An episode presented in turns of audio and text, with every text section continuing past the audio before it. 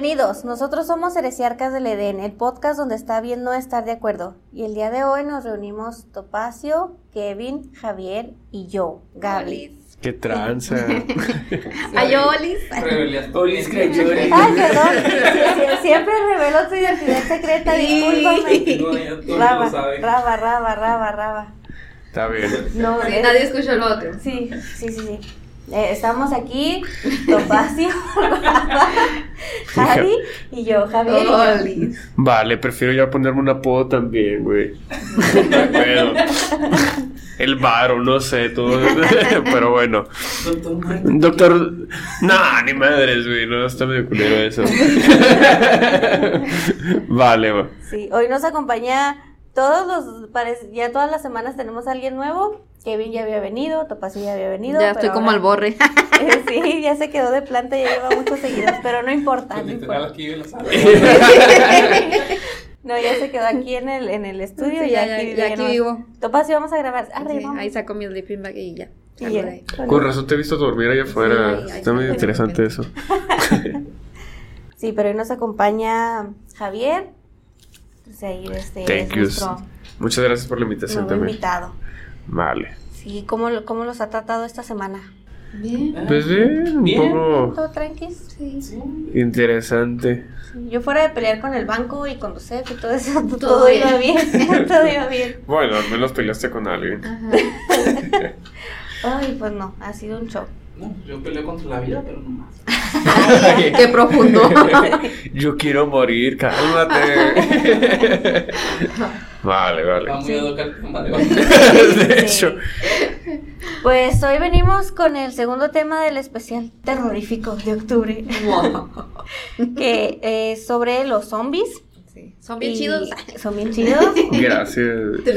Y, y como es un tema muy, muy extenso, pues vamos a empezar de una vez, ¿no? Y va a ser con qué es un zombie en la vida real. Entonces, los zombies que nosotros conocemos son un arquetipo de que del miedo que le tenemos a la muerte, ¿no? O del mismo regreso de los, de los muertos. Pero los zombies que conocemos actualmente no tienen nada que ver con el verdadero zombie, que este sería el que proviene del vudú en Haití principalmente. Lo que, los que nosotros conocemos son aquellos que, que despiertan de la muerte y están en un, en- en un, ¿cómo se dice?, estado de putrefacción. Quieren comer cerebros y algunos están en búsqueda del amor para que su corazón vuelva a latir, ¿no? Y si se comen uno con citicerco, liendo madre, ¿no? Pues, pues- pues sí. Zombie. Sí, sí, ¿qué clase de zombie sería ese? Buena pregunta. Uno muy cerdito. Sí. Pero bueno, el zombie, el zombie cerdo, ¿no? Pero bueno. El zombie es un cerdo. Ahora, sin embargo, en el libro Zombies, un estudio antropolo- antropológico, miren, hoy ando bien trabada, ¿eh? No, no, no puedo, no puedo hablar. Eh, estudio antropológico sobre los muertos vivientes nos dice que el, termo- el término zombie aglutina tres significados muy próximos entre sí. El primero, que ya no se acepta actualmente, hace referencia a los niños pequeños que mueren sin bautizar.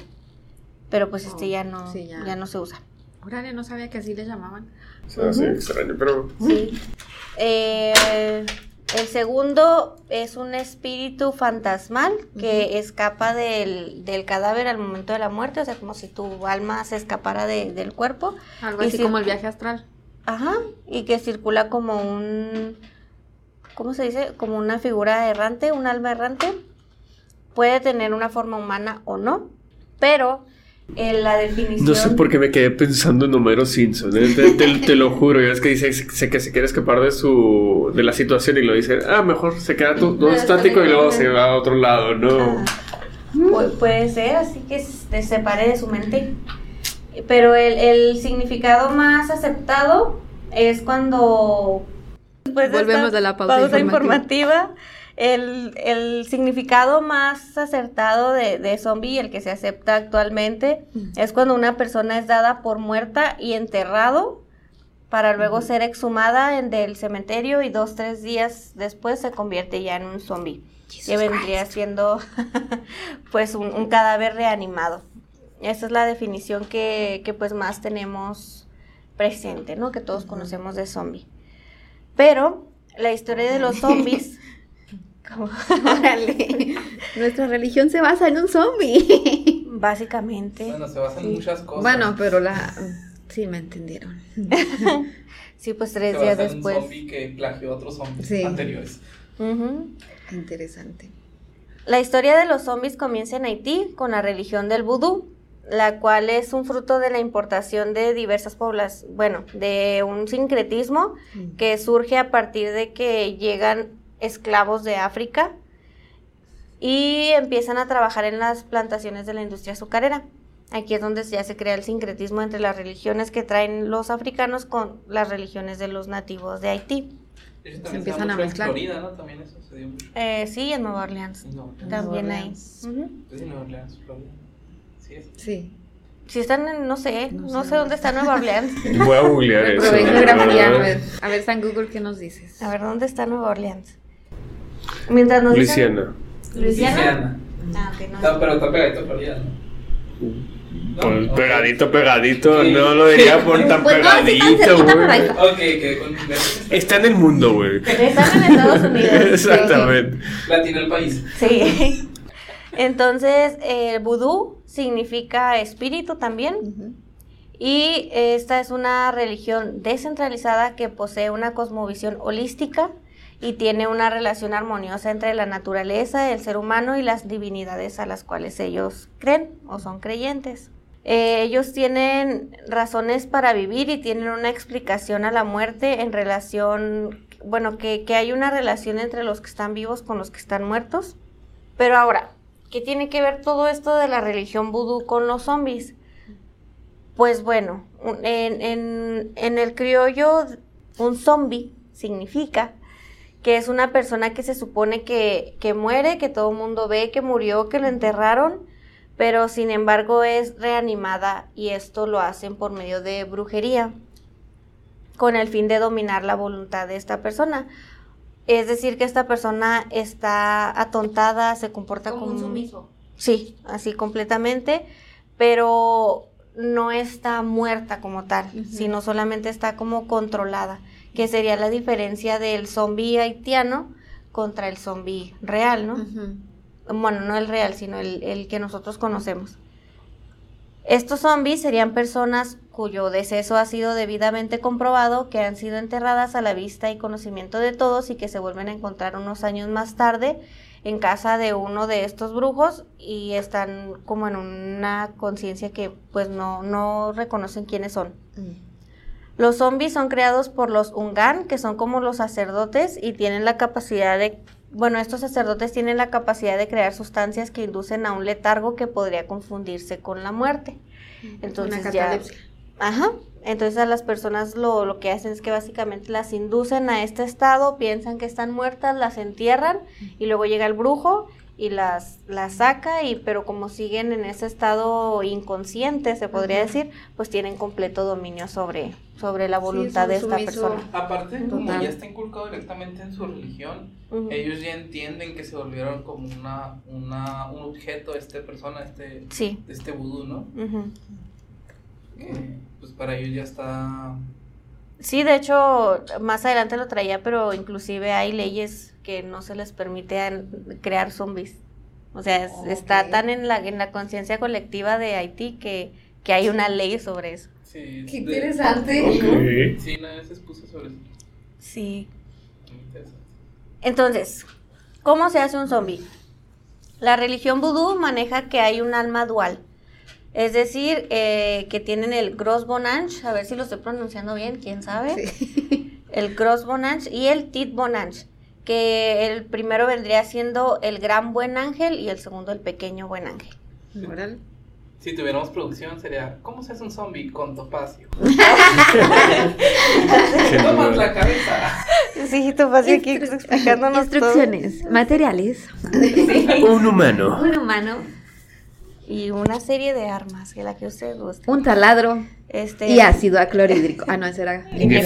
Cálmate. Me creo, wow. Pues de hecho también esa es un- una onda que quería Jeffrey, ¿no? Sí, o sea, tener un quería zombie. tener un Un zombie. zombie. Alguien que pudiera controlar y que se Y quedara hacerle todo con lo él. que quisiera sin matarlo. Entonces, regresando al, al Bon Bonage, ¿o ¿cómo era? Gros Bonage y el Tit Bonage. Eh, el, el primero se supone que va relacionado a la persona, pero principalmente a su memoria, sus sentimientos y su personalidad. Mientras que el segundo, que es el Tit Bonage, se refiere al cuerpo, la sangre y la conciencia. Esto es importante porque se, eh, es cuando se podría ver, o sea, si se extrae el, el Gros Bonage, se quedaría como que el cuerpo vacío. Pero si se extrae el Tit, tit Bonage, estás como, o sea, como si fuera recipiente y alma, ¿no? Ah, ok. Entonces, por eso es que manejan el, al- el alma dual. Ahora, para Ok, hacer un ok. zombie... O sea, son dos, digamos que se podría como que... Sí, o sea, como que una persona tiene esas dos almas, el Gross Bonage y el Tit Bonage. Ah, pinche los Voldemort aquí también, ¿o qué pedo? Sí. Entonces, el, el primero, el Gross Bonance, se refiere a la memoria, los sentimientos y la personalidad. Y el segundo es el cerebro, el cuerpo y la sangre. Sí, o sea, Ok. como O sea, Ya, ya, ya. básicamente si le quitas al primero, queda como un cuerpo funcional, pero sin... sin, sin personalidad, sin memoria, sin nada. Ah, como los, los muchachos de hoy en día, ¿no? Ándale. Más o menos. De hecho, es un tema que quiero tocar. Como la también. morra básica del... Como los que son en TikTok, ¿no? ¿Se? De, de hecho, sí, es un tema que quiero Pero, tocar más adelante. era de what the fuck están hablando ahora. Ya entendemos por qué están así. Pues Sí. les quitaron que era su Su ángel. Cross Bonage, ¿no? Ajá. Y el otro es cuando, pues, del, del cuerpo extraen como que el alma, lo podríamos relacionar Ajá. así, y este lo pueden guardar en un frasquito. O sea, son como dos tipos de zombies: el Oh, que tiene cuerpo sin alma y el alma que no tiene cuerpo. Ah, Tú no me entiendes, jefa, es que me quitaron mi Bonage. Sí. y eso ya ya se relaciona menso, aquí a los zombies corpóreos y los zombies incorpóreos, Oh, dependiendo de cuál de los bonans les quitan. Ajá. ¿no? Entonces, para la zombificación hay un ritual en el cual cuando fallece el, el individuo es enterrado y 24 horas después de su muerte el Bokor se encarga de sacarlo de su sepultura. Para lo que se sirve de su magia, que su magia vendría siendo pues como que las pociones, ¿no? Lo que dice aquí es que es cuando le, en un frasco, él extrae el tit bonange, que es el que va de- a definir la identidad de la persona. Entonces, este lo va a pasar bajo su nariz. O sea, se supone que esto se lo extrajo antes, ¿no? Antes de que, de que él estuviera muerto, que en teoría estaría como que en un estado catal- catatónico. Entonces ya le extrajo la, la, esta parte de la personalidad y la identidad de la persona, se lo pone en la nariz para que lo huela y quiera reaccionar a él y es como que dicen que es que lo despierta. Se verá atraído por esa parte de su alma y lo va a ayudar, lo va a hacer salir o despertar. Y después ya lo, lo ayudan otros seres mágicos que mencionaban ahí, que eran como tipo hombres lobo y vampiros haitianos Órale. y ellos le ayudan a sacar el cadáver de su tumba y después lo empiezan como que a masajear para que la sangre vuelva a fluir y se desentuman todos los músculos para que pueda otra vez pues moverse y ser un humano entre comillas funcional, ¿no? Porque le van a faltar pues muchas cosas. Eh, posteriormente ya para despertarlo bien le van a suministrar una pócima a base de hojas de una planta conocida como pepino zombie. Órale. Suena como que albur, ¿no? Sí. Un poco, un poquito Y luego haitiano, pepino zombie, pepino pues, zombie. te da mucha referencia ahí, ¿no? Pero. A ver, ¿y luego cómo está eso del pepino zombie? ¿Qué? Ah, bueno, pues le dan esa, esa planta, esa, esa pócima con esa planta. Ah, y ¿nos interesa después. el pepino zombie? No, Ah, pues a mí no, me interesa, ¿eh? A mí no me No, interesa nada eso, más está esa información, no, no encontré la receta de qué más lleva el pepino zombie. Después lo moja, mojan el cuerpo con agua helada y le dan unos latigazos. La agarran a chingas. O sea, ya estás vivo, ahora sí te chingo, ¿no? Ya, ya te corre la sangre el Ah, los, los latigazos son de más. O sea, no, pero se supone que los latigazos son para despertar el sistema nervioso.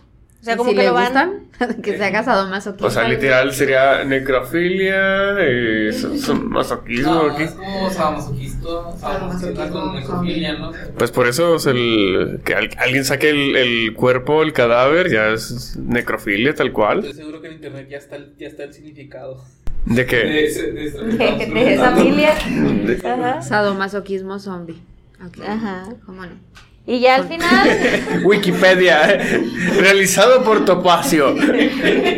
Con ayuda del pepino zombie. Ay, caray. Va a ser un todos lados. Y ya al final, pues le tapan la boca para que este no pueda gritar. Y se le envuelve en... en- No, no estará mejor taparse antes de los latigazos. Muy buen punto, muy buen punto. ok, y luego. Y ya después se envuelve para que, para evitar que las personas lo vean, ¿no? O sea, lo envuelven así todo en lo que tengan a la mano, una sábana, lo que sea, para que no sea reconocido por las personas. Para que evite la vergüenza, ¿no? Pues también, pero aparte en teoría pues se acaba de morir, ¿no? Puede Pues ser sí. que todavía haya personas que ¿Y no hay lo... problema si le ponen una sábana blanca? No, No, No. se consideraría como white face o algo así. no. Ay. ¿Qué, qué pasó? No, nomás me quedé Ah. pensando. Son demasiadas cosas que pensar, o sea, es demasiado fluida esta conversación y yo me quedo. Estás en shock, Sí, la verdad es que. asimilando todo. De hecho, sí. Sí, todo bien, todo perfecto. No, no, no, todo bien, todo bien, gracias. No, Bueno. me quedé pensando en eso nada más. O sea, hace muy chistoso cómo la, las culturas ven el... o crean este tipo de cositas de zombies, ¿no? Sí. Y esto que me decías de que se crean las leyes o leyes anti-zombies está peculiar, está curioso. Sí, sí, sí, sí. Pues es que una ley, una ley se crea a partir de un problema social. Y ellos en su sociedad, su cultura lo tienen como Sí. tal. Y pues la ley tiene que atender eso. ujú. E- e- Es curioso cómo se, cómo se, se denomina o se crea, pero pues es lo que sucede. Más bien, no sé si tendrán alguna enfermedad que inhiba todo esto, pero está interesante cómo lo, la, la, la cultura lo, lo está tratando de, de proponer, ¿no? O sea, eso está, está, está interesante. No me acuerdo de la enfermedad, pero me acuerdo una que la persona estaba completamente paralizada y le ponían como un listoncito en, en el dedito eh, o en la tumba y luego si sonían Ah, las campanadas, Ah, sí. este... Cuando los enterraban, ¿no? Sí, exactamente. tienen Sí. catal- cat- Cataléptico. cat- ajá, estado en estado cataléptico. cat- cataléptico o catatónico. catatónico. Catatónico. Pero no me acuerdo. Sí, pero, pero esa es una enfermedad que estaba, creo que en Europa, no, no, no recuerdo Sí. muy bien. No sé si por ahí también en África tengan ese tipo de. Lo que pasa es que hay sustancias que te pueden llevar a ese estado. Y Ah, esa es la sustancia que utilizan estos brujos para inducir a la persona que llegue a ese estado. Está muy fumado. Lo que ellos hacen es esto. Ven a su presa, dicen, ese me gusta, me interesa, me llama la atención, lo compro, no puedo comprarlo. ¿Qué es lo que hacen? Empiezan a drogar a esta persona de alguna forma que no se den cuenta. Inducen, bueno, pues ya lo vas a explicar. ¿no? Sí, pues, pues era lo que estaba explicando más o menos. Perdóname. No, no, no, o sea, es lo que... por el o sea, lo que Me hicieron es acordarme de varios relatos de Edgar Allan Poe. sí, de hecho. Sí, y sí es lo que hacen, o sea, te drogan hasta que ya estás en un sentido acá medio, medio, medio acá, mueres, se hace todo el show de que si moriste, te va y te desentierro. Estás muy lejos. Te va y te desentierro. Sí, Ay. sí, sí. O sea, aquí lo estoy contando desde la parte como mágica, que es la Ajá. que ellos creen. Pero de lo del Titbon, el Gross Bonange, el Titbonange y todas esas cosas, ¿no? Y las pócimas que ellos crean. Pero tiene su base científica, o sea, ya encontraron si- ¿Qué son eh, la, la explicación de qué sustancia es la que están usando. Mm, Interesante. Ya, ya, ya. Son Sí, como no, neurotoxinas. Sí, Sí. sí. Me, quedo, me quedaría pensando ahora cómo sería la persona, cómo se comportaría A la eso persona. voy, justamente. Eh, ah, ok. Dice, cuando se resuci- resucita un cadáver, este ya no va a regresar a la sociedad de una forma normal, sino que se va a mantener en una especie de umbral entre los vivos y los muertos. También por eso lo del zombie, ¿no? Puede escuchar, puede comer, puede moverse, puede hablar, pero no tiene recuerdos de su vida anterior, ni tampoco es consciente del estado que se encuentra. O sea, él no sabe que está siendo manipulado o que fue por hecho zombie, caso. ¿no? Qué feo.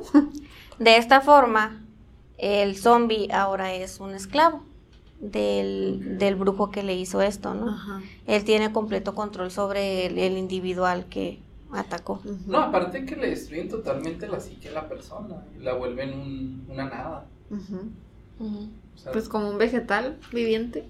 Sí, pues sí. pero, o sea, puede trabajar porque se supone que los usan como esclavos para que eh, estén en la industria azucarera principalmente, o bueno, la historia que encontré fue así, pero... Pero sin voluntad propia. No, Y como ella es una persona que legalmente está muerta, no tiene... no puedes hacer nada. Exactamente, justo estaba escuchando eso de que ya estás muerto y no puedes volver a nacer, o sea, no hay un Una forma. no, no, un certificado de resucitarte. No. O sea, no, si ya estás declarado muerto, ya estás declarado De muerto. hecho, en, en México han habido problemas así de ese tipo. Aquí tenemos la esa... ¿De Juan Gabriel? No, cuando te desapareces por cinco años, pues pueden Ajá. acreditar que ya estás murido, como quien dice, ¿no? Ya y estás es un rollo cuando la persona regresa que no estaba muerto. Ah, Es un, es un rollo muy, Ujú. muy suave.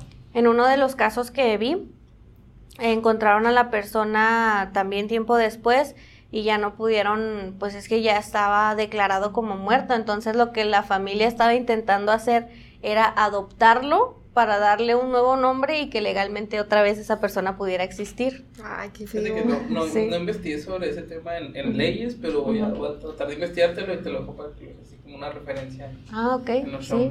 Porque que sepa yo, ahí ha habido casos y como de haber habido casos, ya haber una resolución acerca de eso o alguna forma de, de arreglar eso. ujú. Porque creo que sí hay una forma de, De volver a estar De vivo volver a resucitar. estar vivo. en la en, en las leyes, Legalmente. en la sociedad. Por ejemplo, en Estados Unidos se ha dado casos de las penas de muerte donde la persona no muere.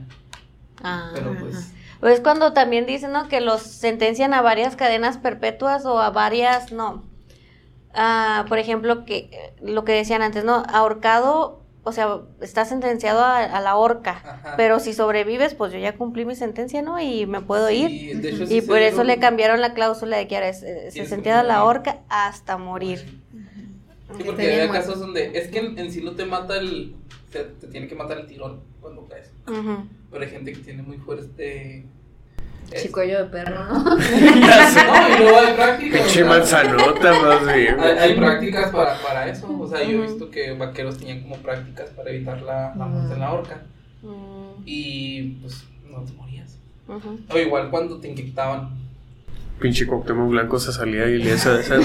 no encontraban el pinche cuello. en la ignición a veces este, apretaban muy fuerte el, el lacito ¿no? y cortaba la circulación. Y la gente, jaja, no morí. Mm, Donde le quitaban la cita y cuando quedaba. Y ya es cuando morían. Sí. De hecho, hasta hace poco miré que la muerte, mm, supuestamente la muerte más humana y que sí es factible que suceda sin errores sería ir quitando poco a poco el oxígeno de una habitación. Pues monóxido. con monóxido de dan un carbono. pinche calentón y ya está. No, a ver, mijito, como- tiene frío. Cuéstese a dormir. y ya está. Ujú.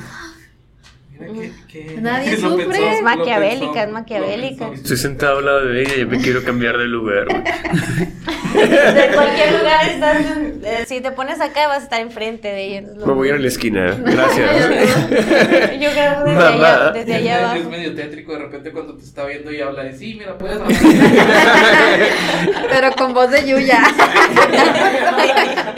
Amiguitos. Amiguitos, así podemos matar a una víctima. Sí.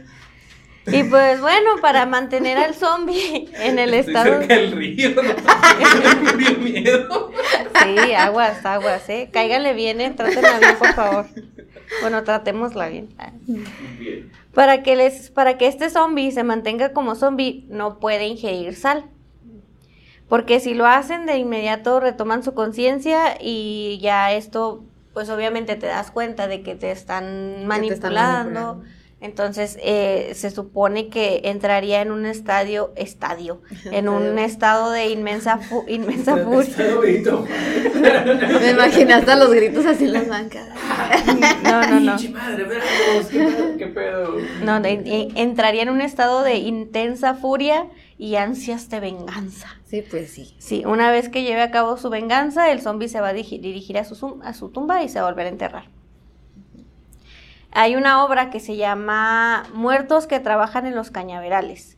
Y aquí cuentan una historia que en 1918 había una excelente cosecha de azúcar y el dueño tenía varios zombies trabajando.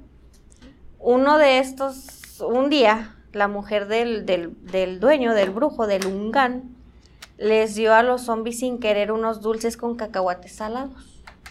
Y pues al que se los comieron, pues Recobraron la sí. conciencia. Y de entonces que se despiertan, se dan cuenta, pero ellos fueron más pacíficos. Entonces nada más este se fueron caminando a las montañas, encontraron sus tumbas y se volvieron a enterrar. Ah, cabrón. Sí. Sí, sí, sí, ellos no hicieron, no tuvieron sed O de sea, ¿se venganza. suicidaron en pocas palabras? ¿O qué, qué pasó ahí? Pues se volvieron a enterrar.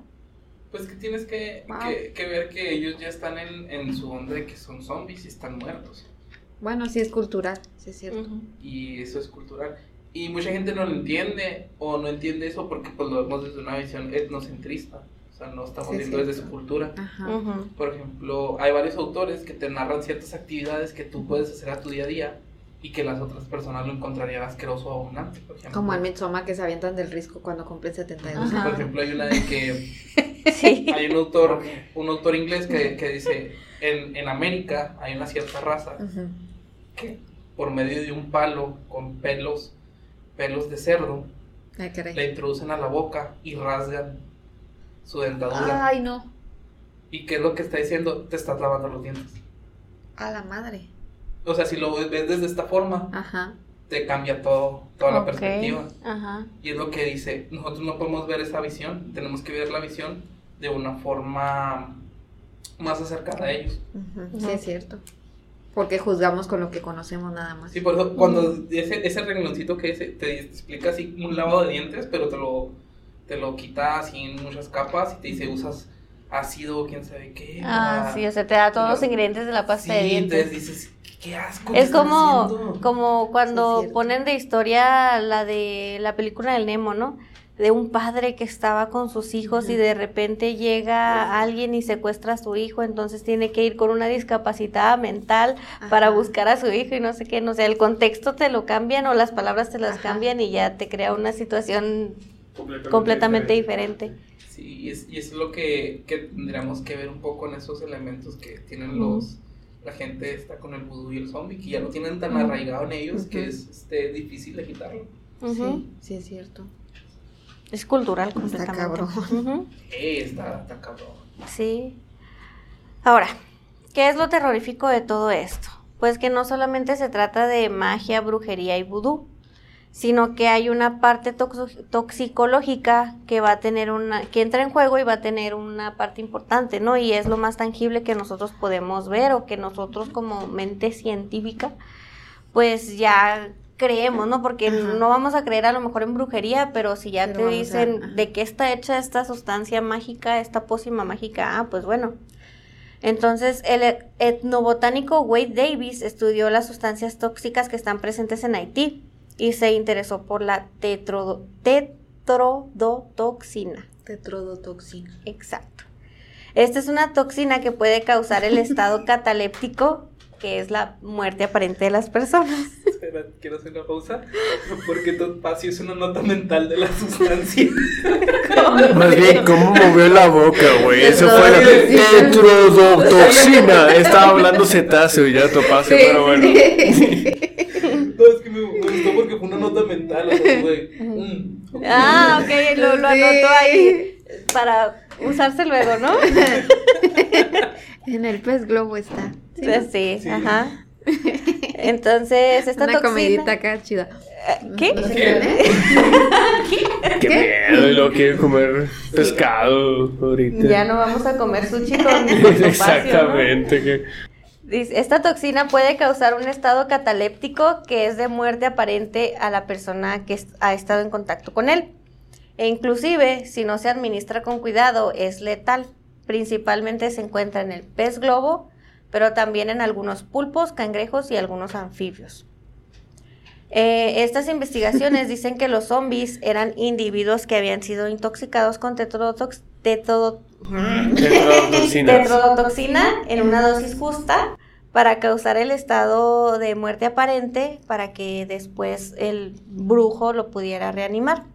Pero aquí hay un pequeño como que paréntesis o algo así, porque a pesar de que la hipótesis es esta, ¿no? Que se utiliza la tetrodotoxina, se supone que eh, la dosis no es reproducible. O sea, porque eh, tal pez globo puede traer más o menos Hay concentración. diferentes O sea, concentraciones. la- entonces, como no es una dosis reproducible y aparte tienes que ver mucho la composición corporal de la persona a la que vas a intoxicar, entonces, como no es reproducible, se dice que puede que sí sea, puede que no sea. Y se dice que en Haití muchas personas le temen a la zombifi- zombificación, por lo que cuando alguien se muere y evitar que se conviertan en zombies, eh, lo que hacen es que los matan, matan a los muertos. O sea, Ah, ya una vez que está, que está el difunto, ¿qué, Kevin? ¿Qué pasó? Las que técnicamente está mal empleado matar a un muerto, ¿no? Eh, ajá. Más bien sería desmembrarlo o... No, no, pues Matas es al que, zombie. o sea, pa- O sea, Tú en pocas palabras. Lo empalas. Ajá, es que utilizan diferentes técnicas. Eh, por ejemplo, eh, ¿Cómo se le pudiera decir? Muerto de dos cadáveres. veces. No sé. sí, o sea, es que ya tienes a la persona muerta ahí, ¿no? Pero para asegurarte que esté muerta, pues la rematas. Manipulas La el rematas. cadáver para poder este, quitarle algún órgano, Sí. cortar la cabeza, algo así. Sí, ¿no? sí, sí, para asegurarte de que estén bien muertos y no haya forma de que puedan regresar. Otro método que tienen es enterrarlos armados. Es decir, que si se llegan a despertar, pues tengan un cuchillo ahí para eh, matar al Ah. brujo. Aja. Órale. Al revés. ¿Sí? Ay, no, También. qué feo. Vamos a cambiar lugar, perro. Abajo, que no salga. Qué feo. otra forma es que les cosan la boca. Esto porque se supone que al momento de hacer la reanimación, eh, ellos necesitan decir su nombre. Entonces, si no pueden hablar porque tienen la boca cosida, pues no los pueden despertar. Son como los demonios. Sí, tienen que decir su nombre. Y también existe otra droga que se utiliza o que se teoriza que se puede utilizar para esto, que es el burundanga, que vendría siendo la... Ahorita me dijiste cómo se llamaba. Escopolamina. Escopolamina. Esta sustancia actúa como una anticoli- anticolinérgico Anticolinérgico, sí. Ajá, y va a provocar un efecto depresor del sistema nervioso central y periférico, lo que va a hacer que reduzca la voluntad de las personas y que éstas tengan amnesia. Te desinhibe, ¿no? Mm, No, te bien inhibe. Te, te, Inhibe. te inhibe. O sea, te induce a eso. Sí, induce a- Es como la tetrodotoxina. Lo que estoy leyendo aquí es que la dosis es de 0.5 miligramos a un miligramo en un hombre adulto. O sea, que lo que va a pasar es que se te va a quedar completamente rígido el, el cuerpo ni- ni- y no hay eh, este impulso nervioso, se podría decir. Por eso la gente se queda pendeja, por así decirlo. Ya entendí. Pues es que, pues, es la- ¿cómo- cómo- Pues sí, o sea, se- eh, Es que yo- es muy probable que estas personas estén escuchando o estén eh, Sí, teniendo- no sí, pueden- sí, no se pueden mover, entonces yo creo que por eso al escuchar, yo creo que sus rituales, pues se quedan ya valipito, ¿no? Este, han de estar presos en su cuerpo, ¿no? eh, ah, ajá, yo creo que es como que se te subió el muerto, Ajá. el- lo, literal. Qué feo eso. Pero que sí, sí te puedes mover, pero o sea, como que estás encerrado en, En tu mente. En tu mente. Sí, por eso digo que la, la suposición de que se te subió el muerto, ¿no? Porque supuestamente es algo similar a eso. O, o debería ser algo similar a eso, ¿no? Y este, el, el burundanga, lo utilizan principalmente para delitos relacionados con robos o agresiones sexuales. Sí, pues sí se le conoce como la droga de la violencia. Ajá, exactamente. Y esa fue la historia de los zombies de Haití. De, de cómo es el, el zombie real, el... Ah, de hecho, sabes que hay algo que también es interesante, Gaby, porque hay, existen zombies que son en el, o que están en el ambiente, ¿no? Este, Sí, o que están en la naturaleza. en la naturaleza y muchos no lo, no lo pensamos de esa forma y eh, puede ser a través de parásitos inclusive. No sé si quieres que yo hable primero. Primero tú. Vale. A dejar al último al. Gracias, yo, quer- yo quería eso. Yo nomás voy a dejarlo aquí como récord, ¿no? Pero hay un parásito que está muy interesante que le, le llaman el parásito, el parásito usurpalenguas, al- algo, Ah, madre. algo así. Es, es un simotoa exigua. Es un. Básicamente es un crustáceo que. que literal. Se come la lengua del, del pez, entra por las llagas, se come la lengua del pez y se queda en la, en la boca del pez y abre la. O sea, el animal sigue vivo, está comiendo, pierde peso, pero él está bien a gusto, ¿no? Ahí en, su lengüita. Un tipo parásito. Es un parásito tal cual, es un parásito, pero el pez este sigue vivo, o sea, le quita, le quita la lengua y el, el parásito ocupa el lugar del pez. De la lengua, de la de lengua del pez. Y no es tóxico para las personas, pero yo no me imagino comiendo un crustáceo, un parásito de esta forma. Y de hecho, aquí en México lo que estuve eh, encontrando es que hay ocho especies que pueden tener este parásito, ¿no? O sea, o este, este pececito, ¿no? Pero sí que me dio un poquito de, Se, de asco. se, se ve feo, si buscas fotos se ve feo. No, se ve horrible, no se ve feo, se ve horrible. Imagínate que abres la boca y ¡Oli! Otro güey allá adentro. ¿Qué no tal, qué trae ese carnal, no? Es familiar de las cochinillas de tierra. Sí, de, de hecho sí, es igualito, es como albino literal. Igualito, nomás que sí, está, está interesante. Y ya cuando termina de, de alimentarse, literal tira fuga y así se completa su, ciclo biológico, ¿no? O sea, crea otro, Otro otro, zombie. otro zombie, digámoslo así. Sí, porque se alimenta a través de él, porque a fin de cuentas le, le quita la, La, lengua, y luego crece y dice fuga y se va. ¡Qué feo! Sí, está interesante. Está padre. Y hay otro que estuve viendo eh, que es un. Es que está medio raro este nombre. Es un leuco. leuco- Leucocloridium. Es básicamente un parásito, un platelmilto, es un gusanito que vive en los caracoles. Está medio tétrico esta, este ciclo biológico porque básicamente el, el caracol, hagan de cuenta que el, el parásito ataca el sistema nervioso y el, el caracol se mueve para todos lados y lo controla. O sea, to- to- toma control del, del- del caracol. Y lo, lo, lo gacho de esto es que el que completa el ciclo biológico es el, el- es el ave. O sea, se- el ave se come el caracol y luego se genera la larva 1, por así decirlo. El pájaro caga y llega a lo que es el suelo y el caracol que hace pues se come la caca del, del, del- del- del pájaro y así. Pero se ve bien tétrico de verdad cuando lo vi dije voy a ver por puro morbo cómo se mueve el caracol. Y es bien errático sí. Ay, sí tal cual así horrible o sea literal es hola topacio ella se acerca y se aleja no pero bien bien locote no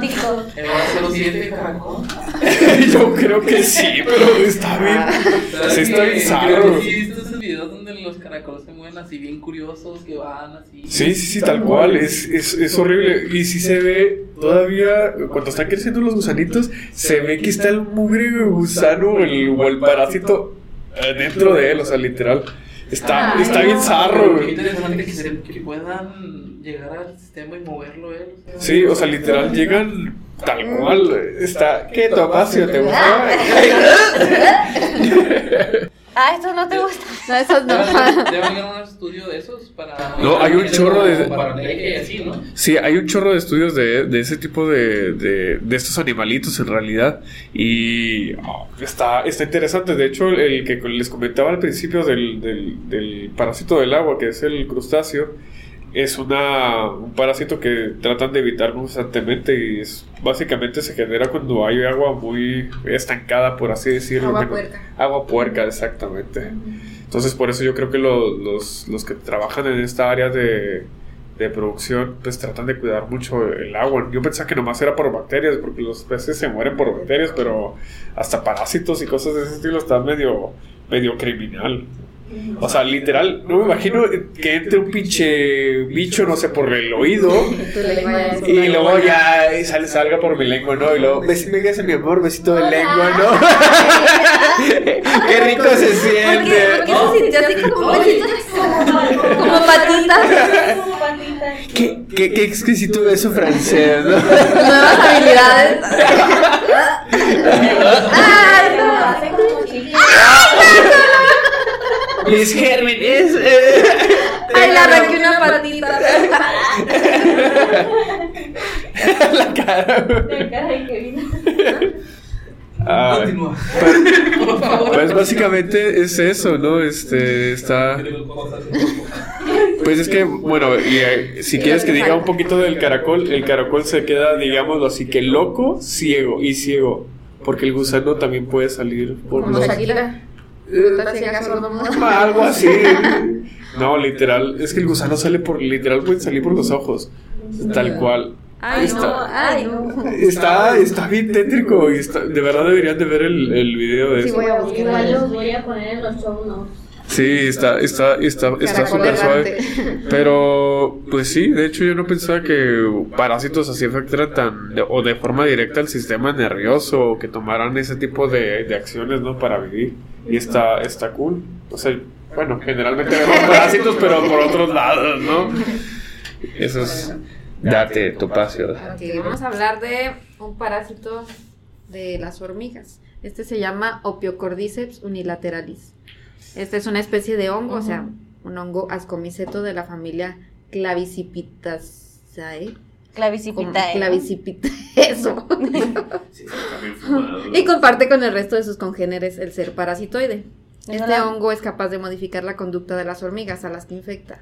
Especímenes como las Camponotini, ay, ¿cómo se llama? Campo, ¿sí lo estoy diciendo bien? Pues que no. Campono, Camponotini, sí. Sí. Ya me quedé aquí trabada. sí. Haciéndola subir a la parte superior de las plantas, donde se anclan porque como que traba la mandíbula. Llegan a la planta, al mero borde, y ahí muerden la hojita y ya valió madre, ya no se pueden desprender. Y alzan se quedan la- como que colgaditas. Ajá, se ¿no? quedan Sí. ahí colgadas. Ya no pueden zafarse, ni comer, ni nada, ahí están. Y pues están atadas a la hoja, como ya dije, ya me perdí. Y del cuerpo, pues empieza a crecer ese hongo. Empiezan a salir como. Ay, ¿cómo están? Esporas del, del cuerpo de la hormiga. Y llegan a salir después a la cabeza, ya cuando la mata, como si fueran cuernos de un ciervo. Es donde ujú. empieza a esporular este, este hongo y es cuando se infectan las demás hormigas.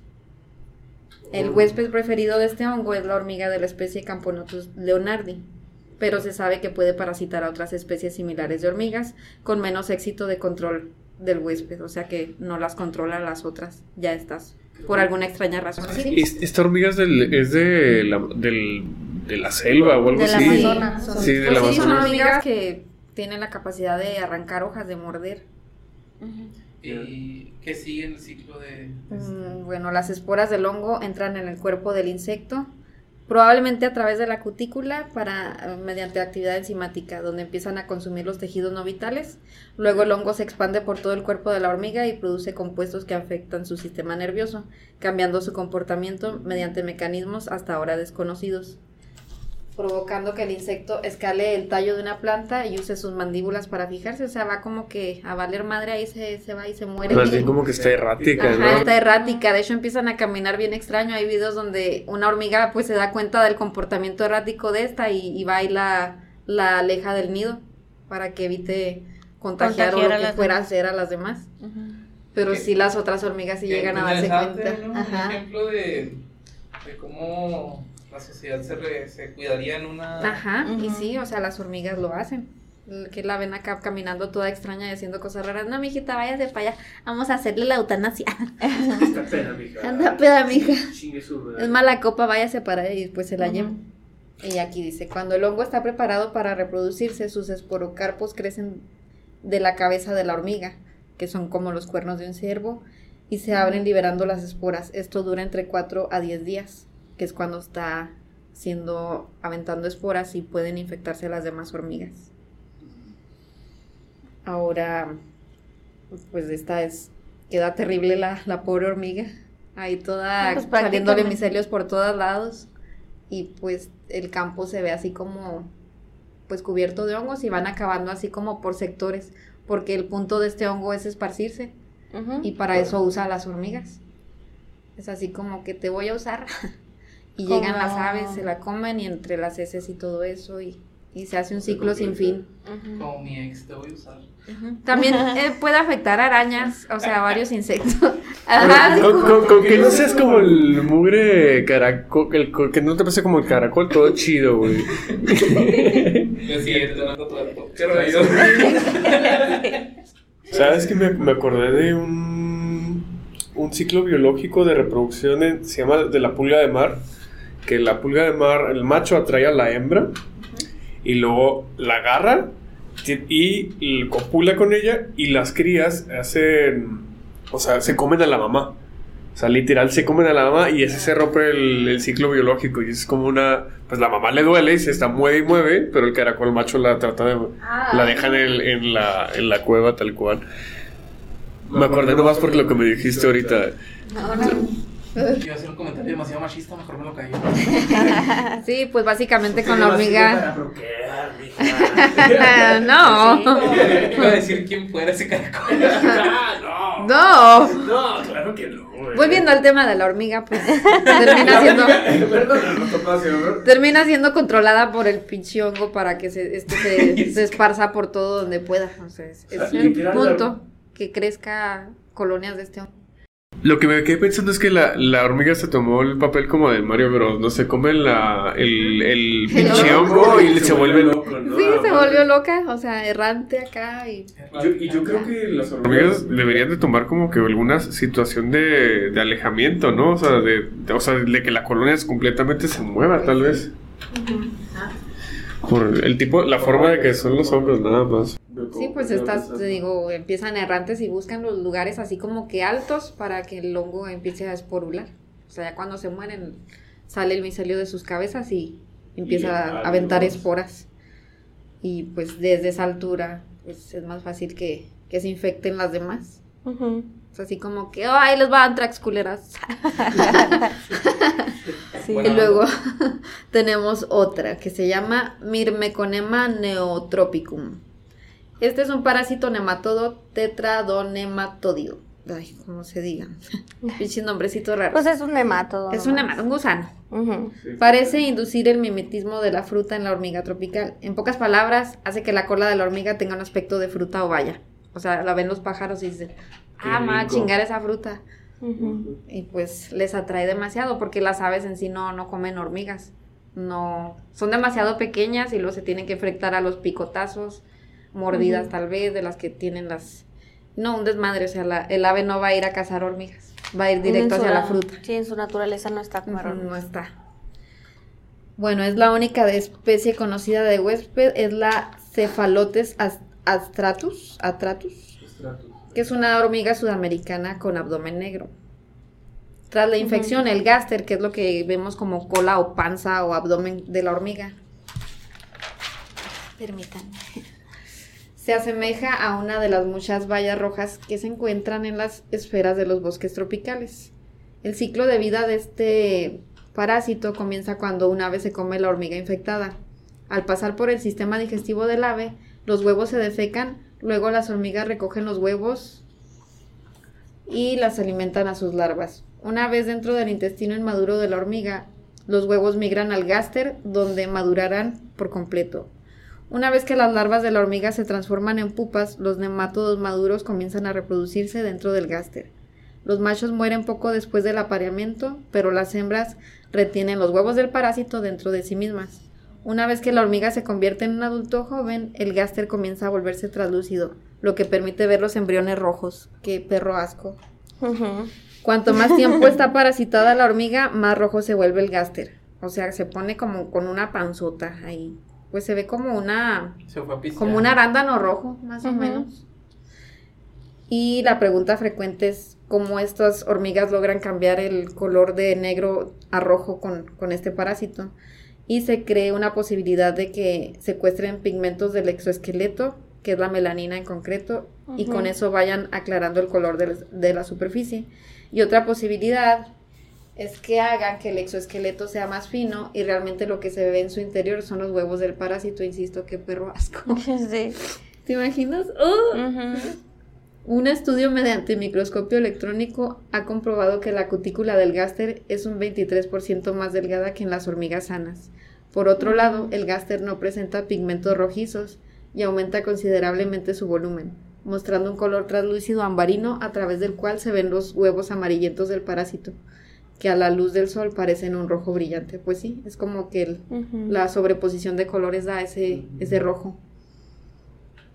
Y pues aquí el, el ave es atraída por esa valla, se acerca y se come el abdomen repleto de esa, de esa madre, la cual se desprende con facilidad porque pues están ahí, o sea, estas hormigas lo que van es ponerse así como que en la mera punta de los árboles y subir lo más que pueden la cola. Y ya las aves la ven pensando que son vallas y se las comen y se desprende muy fácil la colita. Y pues ahí va el ave muy contenta pensando que, Que se come una, fruta. valla Ajá. Y nada. Y luego pues parasitan al ave. El ave lo desecha en, en la caca o heces, Ujú. como En sus heces. En las heces, las cuales van a servir de alimento para otras hormigas. O sea, el- en sí el, el excremento de ave sirve de, de alimento para las hormigas. Pero pues ahí vuelve el ciclo, volvemos a que está parasitada la- el ave con ese, ese bicho. Llegan las otras y se comen eso y pues ya se hizo el, el ciclo sin fin, como en el Rey León. Yo creo que somos personas estudiadas, ¿no? Y hay que hablar las cosas como son. Sí. Popo. Popo. Sí, La popo. Yo pensé que iba a decir excreta o Desechos. caca, casi. Ahora sí vamos a hablar del comportamiento de la hormiga cuando está infestada con este Infectada. La hormiga empieza a levantar el gáster hacia el aire y se la- mueve con lentitud extrema. O sea, el la- gáster es la cola, ya, ya todos entendimos que es, es la cola de la hormiga. ¿Qué, qué, qué ibas a decir? Como las morras en los santos. Justo así, entre más arqueada la espalda, anda, ju- así justo como ves a las morras que quieren Entre enseñar. más el- roja la, la, la cola, más atrae al pájaro. más atrae al ave. Esa- exacto, exacto. Es el comentario que quería Ajá. decir. Justamente eso hace la hormiga, acá queriendo, quiere seducir al pájaro, ¿verdad? Ujú. Y pues se va hasta el extremo donde la Todo, vean. todo, todo tiene sentido ahorita. Y se tiene- mueve lento, o sea, curiosa casualidad. Todo tiene sentido si lo ves de una forma sexual. Se reduce la agresividad y se aleja de su zona habitual de que es cercana al hormiguero. Oye, si suena una morra que se va de, Sí. de Ajá. antro. Mamá, voy a salir, ¿eh? ¿Por qué te vas con esa minifalda roja? Sí. Algo así actúa la hormiga y pues se va a exponer en, en lugares altos donde pueda ser vista y, y llegue el pájaro más fácil. ¿Ves? ¿Y se la coma? Se dudan arriba de la barra y empiezan a bailar. Sí, o sea, ella va Hay y que checar si estas personas no tienen un parásito. Un parásito. Pues no había dicho Creo este- que tiene otro tipo de parásito, Sí, compadre. pues, meses. hay que investigar. No, eso es después. o probablemente esa chica sea una hormiga. O es, o si puede tener el parásito que sigue después de ese, ¿no? Ajá, o puede tener el próximo parásito del que les hablaré. Pero volviendo a esta hormiga, pues es endémica de Perú, Brasil y Panamá, o sea, Sudamérica. Zonas tropicales pueden encontrarse ese tipo de, de hormigas. Pues sí, la mayoría de los parásitos generalmente están en ese tipo de zonas. De Prefieren la, las zonas húmedas, ¿no? Principalmente. Principalmente. Ahora vamos a hablar de Toxoplasma gondii, el terror de las embarazadas. Si tiene un gecko, mándelo a chingar a su madre. No, no mames, señora, lávese las manos y no coma caca. No mames. Exactamente. Ok. Es difícil, ¿eh? Es difícil, pues señora, lávese o quites esas perras uñas asquerosas que trae, por favor. No, es que se ven bonitas. No, son sucias. Es que me costaron mucho. Hablando de poner uñas culeras, este, estoy entrenando para eso. Ah, sí. Ah, Aunque luego me no pones peces, güey, todo bien, güey. Voy a poner mi tortuguita. Hijo, no, que Mira, sí. sigue viva. güey. Mira, están vivas, mira, se mueven con. Mira, Ay, se mueve. sí. Ah, ya no se mueve. ¿Qué les pasa? Bueno, volvamos al toxoplasma. Es una especie de protozoo parásito intracelular obligado, o sea que ese güey vive en las células. Ujú. Es de a huevo. No hay otra opción. Es causante de toxoplasmosis, que es una enfermedad en general leve, pero que puede complicarse hasta convertirse en fatal, especialmente en los gatos y fetos humanos. O sea, sé que tienes que estar inmunosuprimido o embarazada.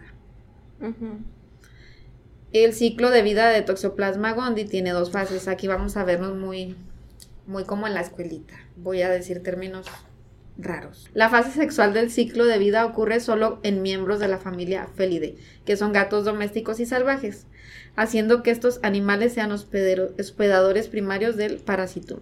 La fase asexual del ciclo puede ocurrir en cualquier animal homeotermo, o sea, hace de sangre caliente. O sea, todos nosotros, mamíferos y aves. ¿Omio qué? Homeotermos. Esos son los animales de sangre caliente. De sangre caliente. Sí, Entonces no.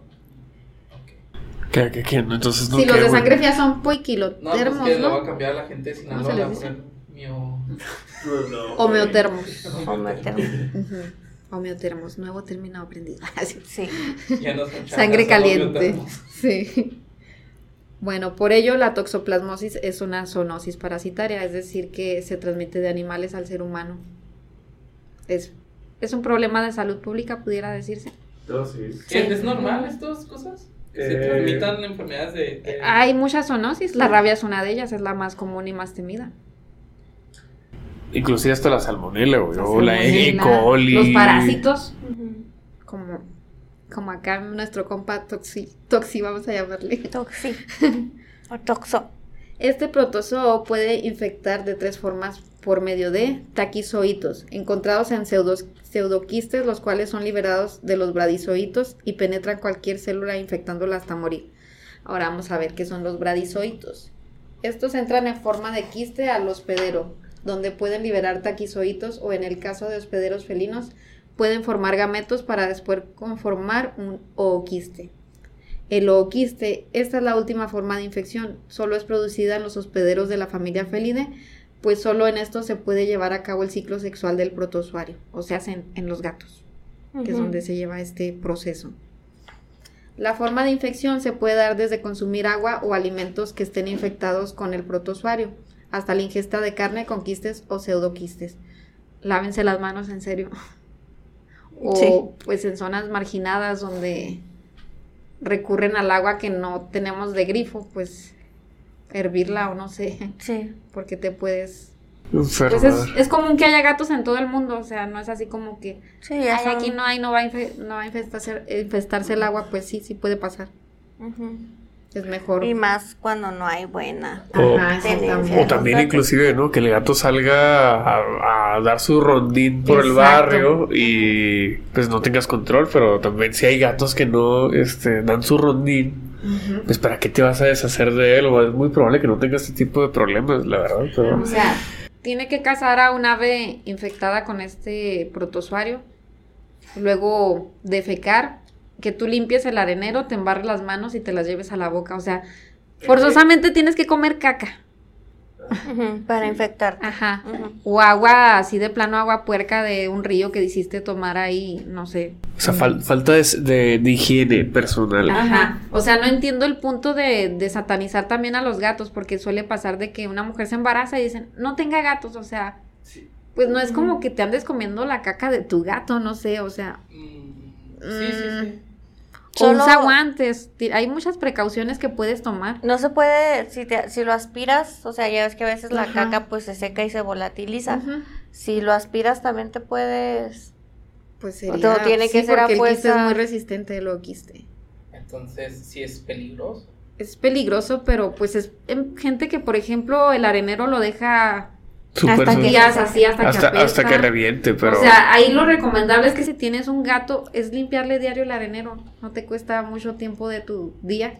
Cada dos días, dependiendo de la, la cantidad de animales que Pero tengas, pues ¿no? estamos Pero... hablando que si una persona tiene en esas condiciones un gato, no debería tener ni siquiera el gato. para empezar. Exactamente. Si Ajá. no puedes, es lo que decía en mi en- de los veterinarios, si no tienes cómo tener a un Se está animal en transformando, buenas señores. condiciones, no los tengan. ¿Por qué? Porque te estás mandando a la chingada tú mismo también. Pero, Sí. y esto también es importante, si tienes animales y que están bien cuidados, otra vez lo vuelvo a decir, pues no es necesario que atiendas la recomendación del doctor, ¿no? Que los tengas que Ajá, sacar o sea, a, no tiene- a chingar a su madre, pues no, es- No. ti- tiene que ser más, este... Por ejemplo, si es un gato que vive dentro del hogar, pues menos riesgo. Y tal vez no te vayas a enfermar de esto, pero si no te limpias las manitas te va a dar una salmonela o una E. coli y bien sabroso. Y parásitos variados, porque si no cuidas tampoco a, de los servicios que requiere tu mascota para desparasitar, vacunar y demás, pues, pues no la chingues. ¿no? Sí, no, hay de todo. No la Un co- chingue. coctelito de todo se puede. Bueno, vamos al comportamiento animal. Las infecciones parásito huésped son frecuentemente consideradas como un mecanismo evolutivo. Ambos parásitos, ambos, parásito y huésped, desarrollan adaptaciones y co- contraadaptaciones contra el otro, resultando en una coevolución antagonista, o sea, uno se chinga al otro. Eso es en pocas palabras, ¿verdad? Toxoplasma gondii tiene la capacidad de cambiar el comportamiento de ratas y ratones, haciendo que se acerquen en lugar de huir del olor de los gatos, lo cual es beneficioso para el parásito, obviamente, para reproducirse sexualmente si es ingerido por el gato. La infección tiene una gran precisión en sentido de que no impacta los otros temores de la rata, tal como el temor de los espacios abiertos o como decimos el, el olor de alimentos desconocidos. O sea, como que el, el ratón se transforma para, para ser atraído por el olor del gato. Así como que, ah, ay, voy a acercarme, qué rico huele. Acá como frenético, todo lurio, como el güey del perfume. se acerca al gato y pues no le teme, o sea, pierde el temor al gato. ¿Por qué? Porque esto se da con una lesión en la amígdala, esa parte del cerebro que está eh, que influencia lo que es el, el temor y lo, la ansiedad. Y pues básicamente se, se desinhibe esa zona al estar infectado por toxoplasma. Y pues básicamente el ratoncito se, se pone muy valiente y, y loco. Y se Sí, arriesga loco. a ser comido por el gato. Con el fin de completar el ciclo de vida del toxoplasma. Así es. Ese es el ciclo y también se ha especulado que el comportamiento humano se ve igualmente afectado. Se han encontrado co- correlaciones entre las infecciones latentes por toxoplasma y varias características tales como aumento en comportamientos de alto riesgo, o sea, por ejemplo, incidencia en choques, accidentes de tránsito, porque como que, ah, me vale madre, le voy a dar rápido, no, no pasa nada. Y también hay lentitud para reaccionar, que es lo que sucede en este tipo de accidentes. Ujú. Sentimientos de inseguridad, neurosis, que parece que aumenta la propensión al suicidio. O sea, te pones acá todo depre, según coincidencias. También yo vi que ah, hacía que las personas como que mm, de esos que le gustan las aventuras extremas, Ajá. o sea, que como son que- como adictos a la adrenalina. ajá, como que los hace predispuestos a, a ese tipo. el tálamo, entonces, ¿no? Co- ¿Cómo es? Probablemente. El, el tálamo es el encargado de las expresiones, de la, la alegría, la- el enojo y todo ese tipo de, de cositas cuando se afecta. Yo creo que es lo que está tratando de decir. De hecho, creo que hay un estudio que hicieron en Brasil Ujú. Que ellos tienen predisposición a, a ciertas condiciones de riesgo, a ser un tanto más explosivos en este tipo de cosas, porque si hay cierta...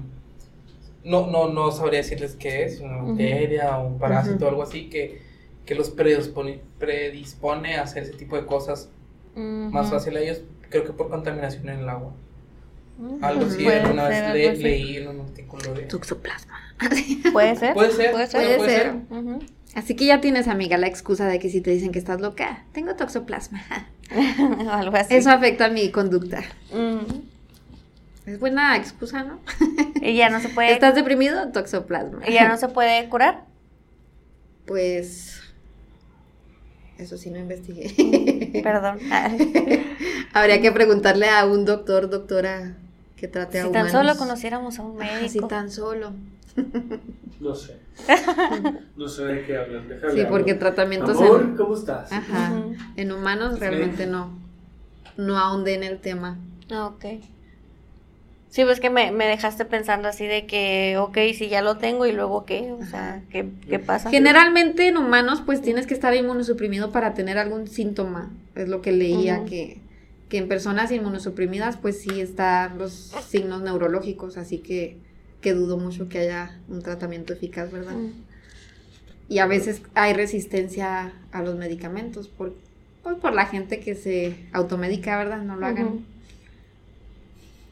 Y pues lo mejor es prevenir, lavarse las manos muy bien. O sea, si tienes gato, tenerlo bien cuidado y con su servicio de veterinario de, de cabecera y siempre. Y, y evitar tomar agua de un río, no le andes haciendo acá al que soy el buena No, vibra que voy a tomar agua del río porque me voy a purificar. No, mames. Primero hervirla. Primero hiérvela y luego ya. O sea, la mejor prevención es si estás en un río o algo así, hierve primero el agua. Me acordaste del dicho ranchero, ¿no? De que donde toma agua el caballo, ahí es donde te puedes tomar agua tú, ¿no? Y véngase los parásitos del caballo. Ah, güey, chingue su madre. Sí, pues no. O sea, primero hervir el agua, o sea, Higiene, en pocas palabras. higiene, higiene en todos los Uy. aspectos. No puedes estar justificando también todos los abortos con que es toxoplasma. Porque no todos son ocasionados por eso. No, y hay otro tipo de enfermedades que generan abortos y muchas todo el rollo. enfermedades y medicamentos, ¿verdad? Sí. Pusieron densos. Sí.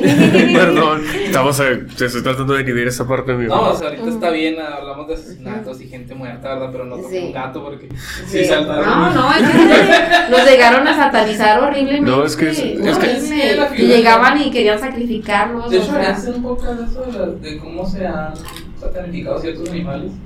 No, pues es que, bueno, no, no voy a hablar de ese tema, pero sí. Pues es- es que el es- gato siempre ha sido. desde la Edad Media, el Sí. gato es de- referente a brujas y Pues cosas de ese fue la peste negra, la matanza de gatos. Pues. hace uno como De hecho, en el tema de pandemias, ahí es donde lo vamos a hablar. Ah, o sea, Ah, interesante. Yo quiero ese tema. no, los gatos Y son bien, son bien de chidos, doctor son bien buena onda. Va. Y el comportamiento Cuídanos. es muy variado y Ay, está Dios. interesante. Así no, que no. no. soy mucho de mascotas, pero. Eh, los gatos son bonitos a veces. No los satanicen y no andan diciendo que toxoplasma, todo aborto que tienen, porque. No, mames, aborto mija, no le aborto creo. espontáneo. Ajá. No, jefa, no te puedo dar toxo después de 25 años. Así que. Lávenselo. Lávenselo, perros. Lávenselo, sí. Lávense las manos. Sí, lávense las manitas muy bien. Cuiden bien a sus mascotas, Cuiden a mantengan sus su gatos. arenero Ujú. limpio. Si quieren, utilicen guantes. Es una manera de prevenir. La Ujú. mejor medicina es prevenir. Y pues Exacto. ahorita ya todo el mundo tiene cubrebocas a la mano, así que no Ujú. Sí. necesitar. O a menos de que quieran ser un zombie del toxoplasma, pues ya deciden ustedes.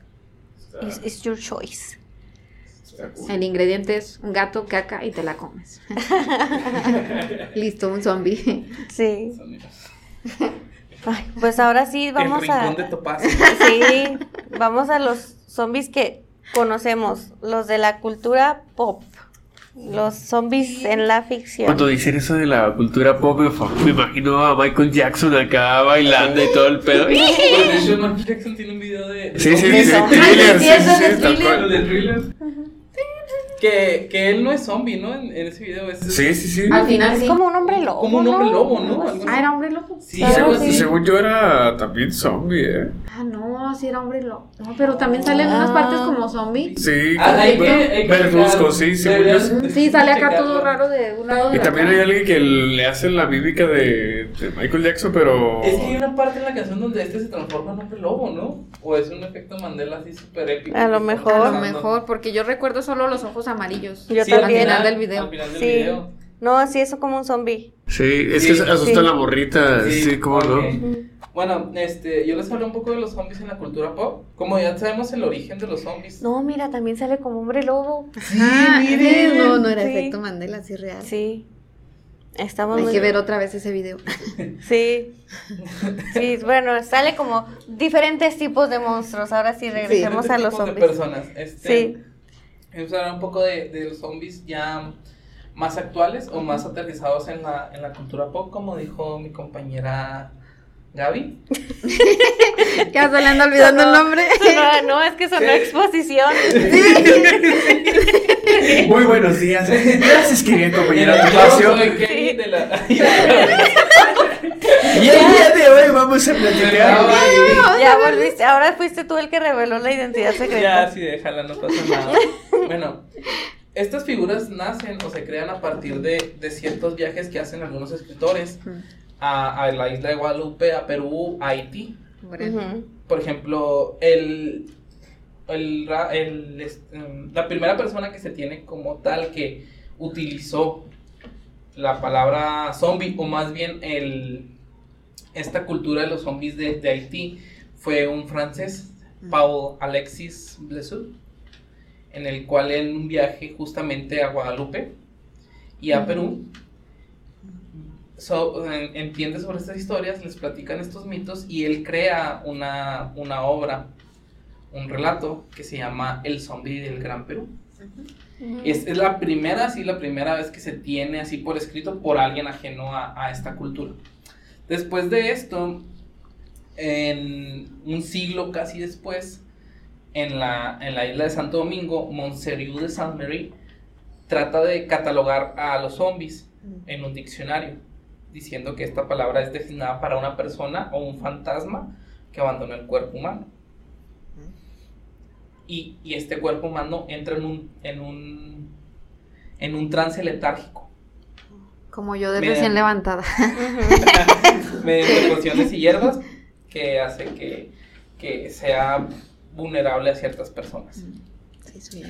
Después de esto nos vamos otra vez mm, unos 50 años después, donde ya vemos un poco más de esta interacción en otros autores, como por ejemplo sería de Mary Shelley. ¿Sí conocen a Mary Shelley? Sí, Frankenstein. Frankenstein. Ah. Aquí como tal no se habla de- de- del zombie, pero sí de una de las cosas más importantes de, Ujú. de estos, de estos personajes, que es la, resuci- la resucitación.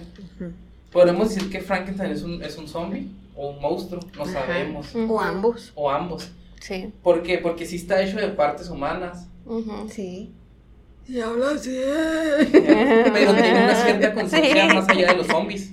Eh, cierto Ah, también. O sea, es- y, y aquí se nota que ciertos conceptos le llegaron a Mary Shelley para crear esta obra. Está bien chingona esa historia. Después de, de- de esto, Frankenstein inspira a dos grandes autores de, de Estados Unidos. Que uno es este Edgar Allan Poe. Y otro sería Ambrose Bierce. Y, pero antes de estos también están ciertos escritos que hace Lovecraft sobre criaturas indescriptibles muertas vivientes. Ok. Ahí es de Lovecraft. Ujú. Este Lovecraft. sí. Uno muy interesante de Allan Poe es el caso de El señor Valdemar. el señor Valdemar. En este caso habla sobre una persona que está en la aurora de la muerte, ya está por morir. Sí, ya está en su lecho de Ya muerte de agonizando. Y un, un psiquiatra muy famoso, que a la vez es un hipnotista muy bueno, le dice, vamos a hacer un experimento en el cual te hipnoticemos mientras, cuando estés en este En ese letargo, trance. en ese trance, en este camino. El señor Valdemar lo toma como un chiste, pero un día le manda una carta, le dice, ¿sabes qué? Si gustas venir, ven hoy, porque Ujú. los doctores me dicen que no paso esta noche. Ajá. Pues, Mm. Va junto con un estudiante de medicina, los ayudantes y, y varias personas que lo, que lo acompañan para usar este trance. A, a aclarar que este, este psiquiatra le, le propuso esto al señor Valdemar porque era una persona demasiado sencilla de hipnotizar. Porque todo con consentimiento. Sí, porque el señor Valdemar ya había dado la, la- el consentimiento. Sí. Y después hace el, hace el trabajo de hipnotismo y le dice el señor Valdemar, ya estás muerto. dice. Mm. No, aún no. Después de una hora, vuelve y dice, ¿ya estás, estás vivo? No, ya no. Y se Mm. comienza a retorcer el cuerpo. Sí, comienza a hacer movimientos extraños y una voz así como de ultratumba, ¿no? Y comienzan a, sí, comienzan a, a tener esta experiencia con él y Mm. reflejar todo lo que está pasando. Y en el, en el, en el relato te explican un- unas ciertas cosas más tétricas que pasan. Sí, y que se le empieza a poner la lengua así oscura y luego se retuerce. Las uñas, cómo se empiezan a, a desencajar de sus Ajá. dedos. Cómo se ve todo cadavérico ya en la sí, cama. o sea, se mira un estado de descomposición, pero no descomposición, sino simplemente como que se está como, degradando, sí. Ajá, como la cripta, más o menos. Resulta que este experimento... Como el Rey Viserys. Ándale como el rey. Viserys. Y le, le- a los días dicen, hay que despertarlo. Y el señor Valdemar dice, no me despiertes. Mm. Y no me todos, no, despiertes. hay que despertarlo, pues pensando que está vivo o no sé qué Ujú. piensan. No lo hagan. Y el señor Valdemar dice, no lo hagas. no lo hagas". Este, este dura siete meses. Y al, al séptimo mes, pues todos dicen, es que ya, pues ya tenemos que hacer algo porque esto Ujú. está mal. Ujú. Y está bien chido. Y lo... Es que sí está bien suave ese relato. Continúa. este, el hipnotista le dice, empieza a hacer su magia, hipnotista, y te libero. Y el momento que se libera, se suelta un suspiro agónico. Sí, como un grito acá de, de lo más profundo de su alma. Un suspiro. Y nomás ven que el cuerpo inerte del señor Barleman se descompone. Se descompone en una masa asquerosa, gelatinosa, En un instante.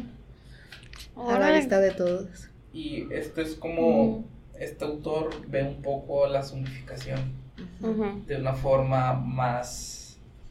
mm, Pues sí, aterrizada podría ser. Ah, ok. No tanto como un muerto viviente. Ok. Está muy padre ese relato. Sí, es de los relatos. Lo voy a buscar porque yo no lo he. Sí, es de los Escuchado. relatos de hecho más famosos de, de. Ese y el entierro prematuro Y el también. entierro prematuro también. que es precisamente donde donde surgieran los miedos a la catalepsia y que te enterraran vivo. Y es donde te ponían la campanita, ¿no? Dije, güey, estoy vivo. Y ya después viene William Sapro con la, la, ca- la isla. La isla, la isla mágica, la isla embrujada. En el que él te relata un poco ya más la historia de, de una, de una isla donde hay zombies, Oh. fantasmas. Pero esto es como que ya el inicio Ajá. en sí, o sea, ya digerido. El zombie ya digerido, presentado, escupido, Para que tú lo, lo puedas, este, lo tengas en el consciente colectivo. ¿Qué sucede? Estos tipos de, de temáticas les gusta mucho al cine clase B. ¿Qué es un cine clase B? Es un cine de poco presupuesto, pero y que va derivado a la comedia muchas veces o al terror. Sí. Sí. Por eso muchas películas de terror son cine B. cine B. Porque son de bajo presupuesto, pero con una, una noción muy interesante de algo. Y varias, varias, varios directores empiezan a usar este- esta temática de los zombies en, en sus películas. Ujú. Hasta que llegamos a, a la cúspide, que es este el día. El, el La noche de los muertos La noche de vivientes. La noche de los vivientes. muertos vivientes, sí. Que presenta un, un, un apocalipsis zombie como tal. Y que Ok. les voy a hablar un poco qué es la apocalipsis zombie. Este es un escenario particular de la ficción apocalíptica, que habitualmente se produce dentro de un entorno de ciencia ficción o terror. En un apocalipsis zombie se, se produce una invasión masiva de zombies, es decir, cadáveres reanimados, también conocidos como muertos vivientes. Este levantamiento para poder recibir el este, este levantamiento para poder recibir el, el catálogo o el nombre de apocalipsis debe ser global Mm. Mm, o mínimo de un terreno amplio. Bastante amplio. Sí, porque si es nomás dos personas, pues ya no se podría decir un apocalipsis, sino más bien una... Un dúo de locos. un dúo de locos. Alguien que usó sales de baño. Ajá, sí. Oh, interesante ese también. Es, es este... muy interesante. Es particularmente decir que los zombies voodoo y los zombies del mainstream, como los conocemos, son diametralmente opuestos.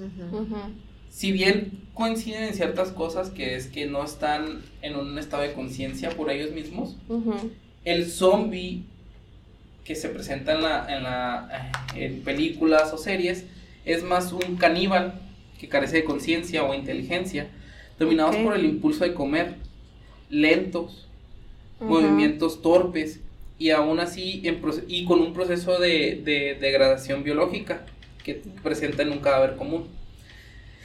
Estos no son menos peligrosos que otros monstruos que conocemos del cine, dado de que si bien son lentos y torpes y puedes evadirlos fácilmente, el problema es la cantidad que, que estos tienen. Es, es difícil.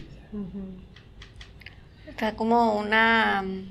Uno que decía, ¿no? Que qué prefieres que te ataque un, no sé, un perro, un gran danés o cinco chihuahuas, ¿no? Una cosa así. no, pues. O bueno, más, más chihuahuas para equiparar el 50 peso. chihuahuas. 50 50 chihuahuas. Y, y ese sería como el, el, este, la comparativa, de hecho. Es muy difícil en una peli zombie porque pues, son muchas personas contra ti solito. Sí, como Sí. la serie de The Walking Dead. Sí, Ujú. tal cual. Era un chingo. Sí, esa es siempre la problemática, el, el número. Sí. Porque matar uno es fácil. Pero están como los de, ¿cuál era el de Guerra Mundial Z, no? Donde corrían y Ah, eso sí daban miedo. no Eso sí daban un perro miedo, porque eso sí Sí, corrían. pésimo. Pero no atacaban a personas enfermas. No, pero pues eso Pero sí es- corre. imagínate que estés acá y lo te esté persiguiendo. Que, que eso va en contra de la idea principal de los zombies, ¿eh? Porque Ajá. supuestamente los zombies carecen de sentido de autopreservación. Ajá.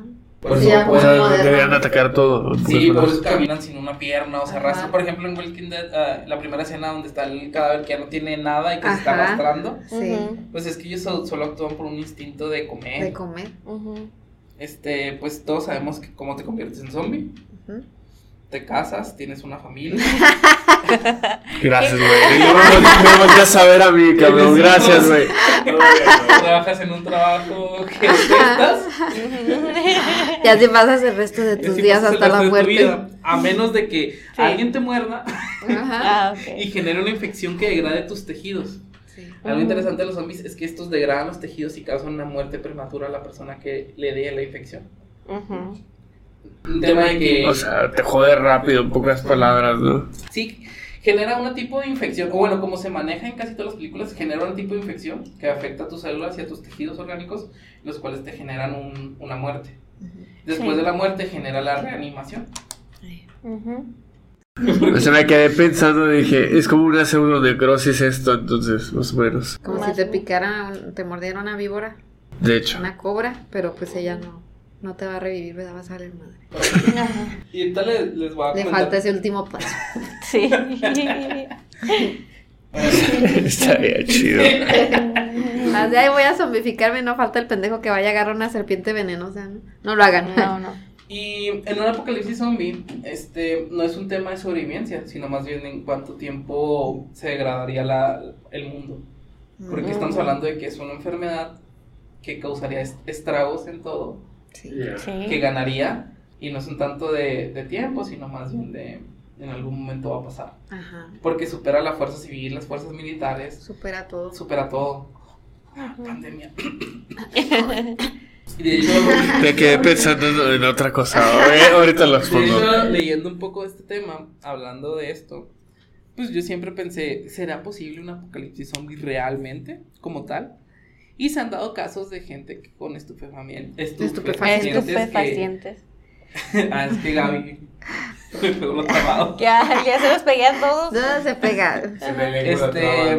Sí. Ha- Hay ciertas drogas que te generan este tipo de reacciones. E igual, hay un estudio que se hace en Inglaterra.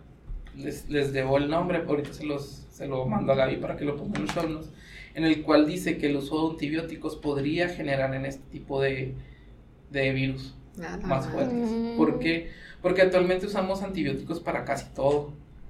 Y estamos creando virus o bacterias más fuertes. Sí, las bacterias Sí. resistentes y todo ese tipo de Y ciertos estudios dicen que no es, no es este imposible una, una tipo de enfermedad que degenere el cuerpo de esa forma o genere la conciencia de esa forma. Una mutación de la rabia, tal vez. Posiblemente, de hecho en varias películas, de hecho en Sí. Son Leyenda creo que es una mutación de la rabia. Ujú. Y este Gabo mandó un guion que me dijo que se lo leyera por él. Ok. ¿Qué? Vamos a escuchar. La aportación de Gabo. Un Sí. saludo donde quiera que estés. Saludos. Antes le voy a hablar de la, la- antes del guion que mandó Gabo, les voy a dar un poco de la primera película de zombies que se hizo. Ok. Se llama White Zombie de 1932. Ok. ujú. Y justamente es en Haití. Ajá. Y justamente habla de, de un campo de azúcar. Sí. Ajá. Sí, sí, sí. De hecho, se salió cuando estaba investigando, salió. Sí, mira.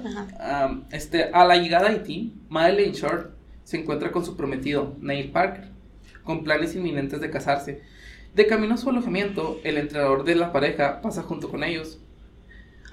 Este, esta persona es Mort de Legrand, un malvado maestro vudú que los observa con interés. Neil y Madeleine llegan a la casa del rico propietario de la plantación, Charles, Charles Bontier. Disculpen mi francés, Es que oxidado. li- literalmente es francés. Sí. El amor de Charles por Madeleine se, lo, se, se nota fuertemente, lo que hace llegar con Murder, el maestro vudú, para poder decirle que quiere, quiere tenerla, la desea como mujer. Mm. Murder lo ve en la azucarera, que está hecha, que está totalmente, o sea, su... Ok, su- yo acá me lo imaginé. su- ¿Los imaginaste azucarera? Y yo, ah, qué chido. Una azucarera de así de café así chiquita. O sea, bonita. bueno, en su plantío de caña de azúcar. Sí. Llamitas al aire. Seré más específico.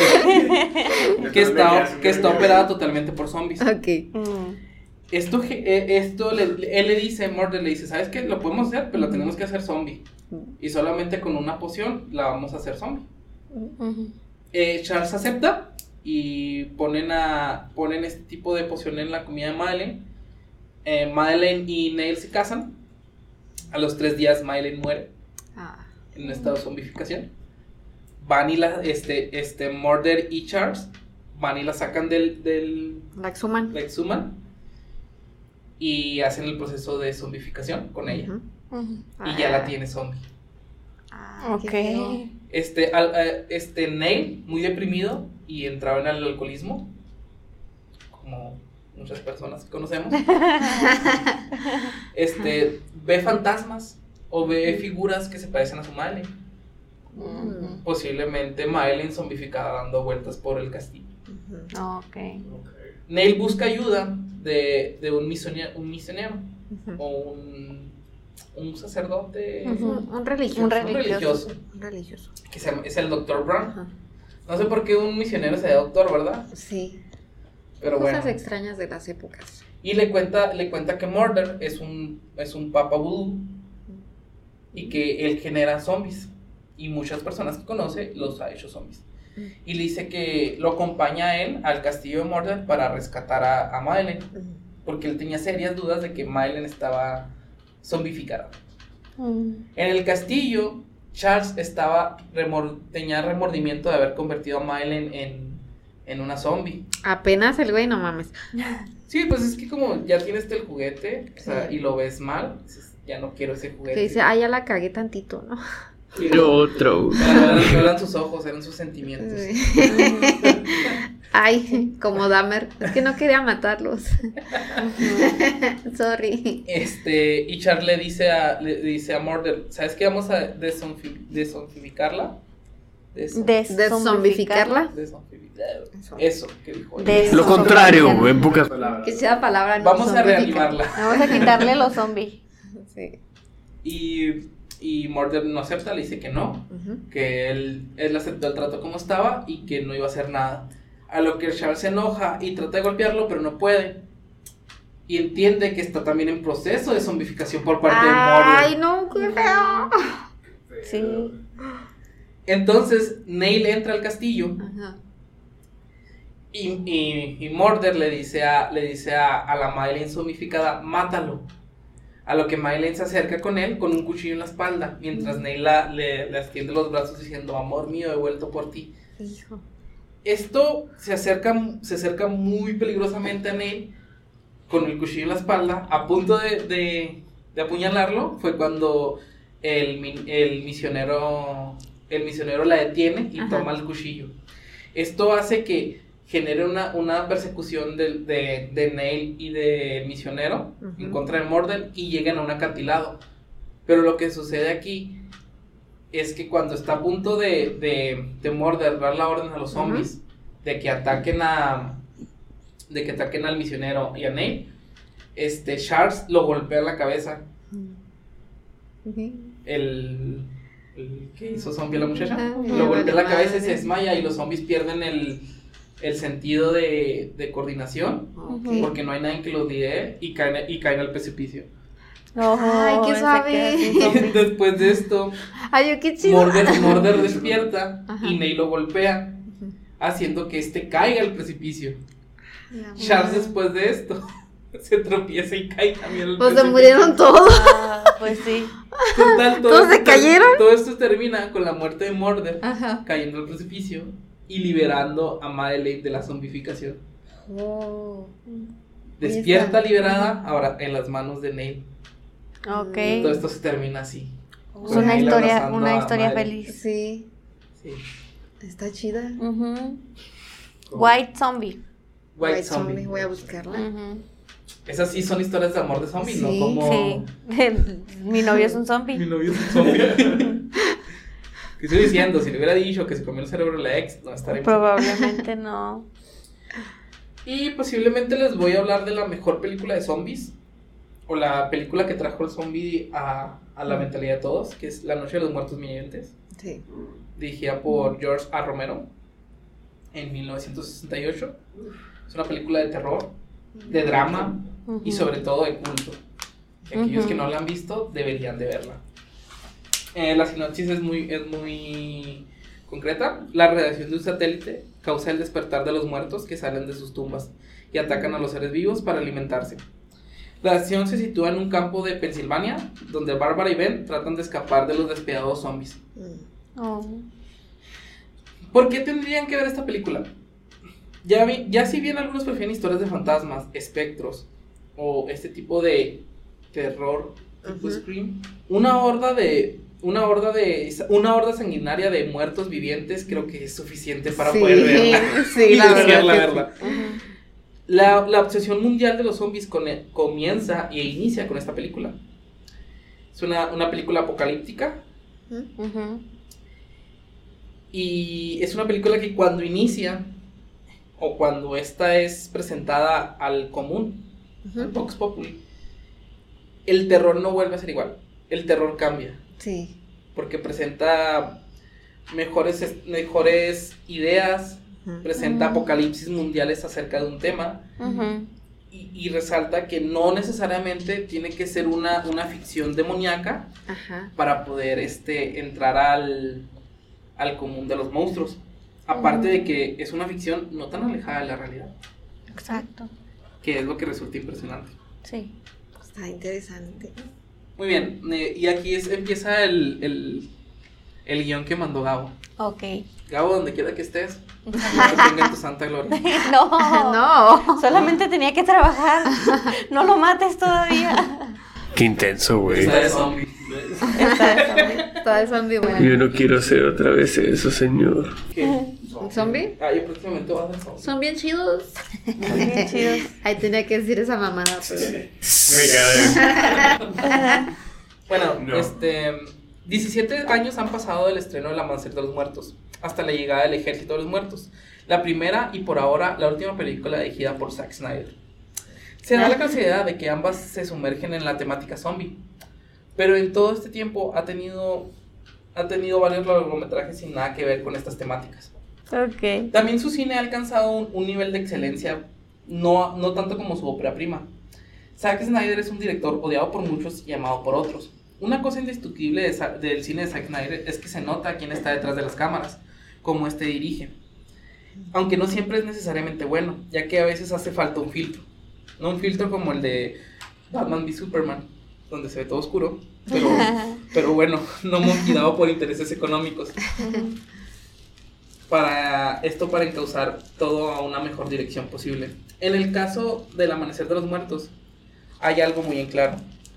Se produjo una conjugación de elementos una unión de astros, de astros que hizo que Zack Snyder hiciera la mejor película de su vida.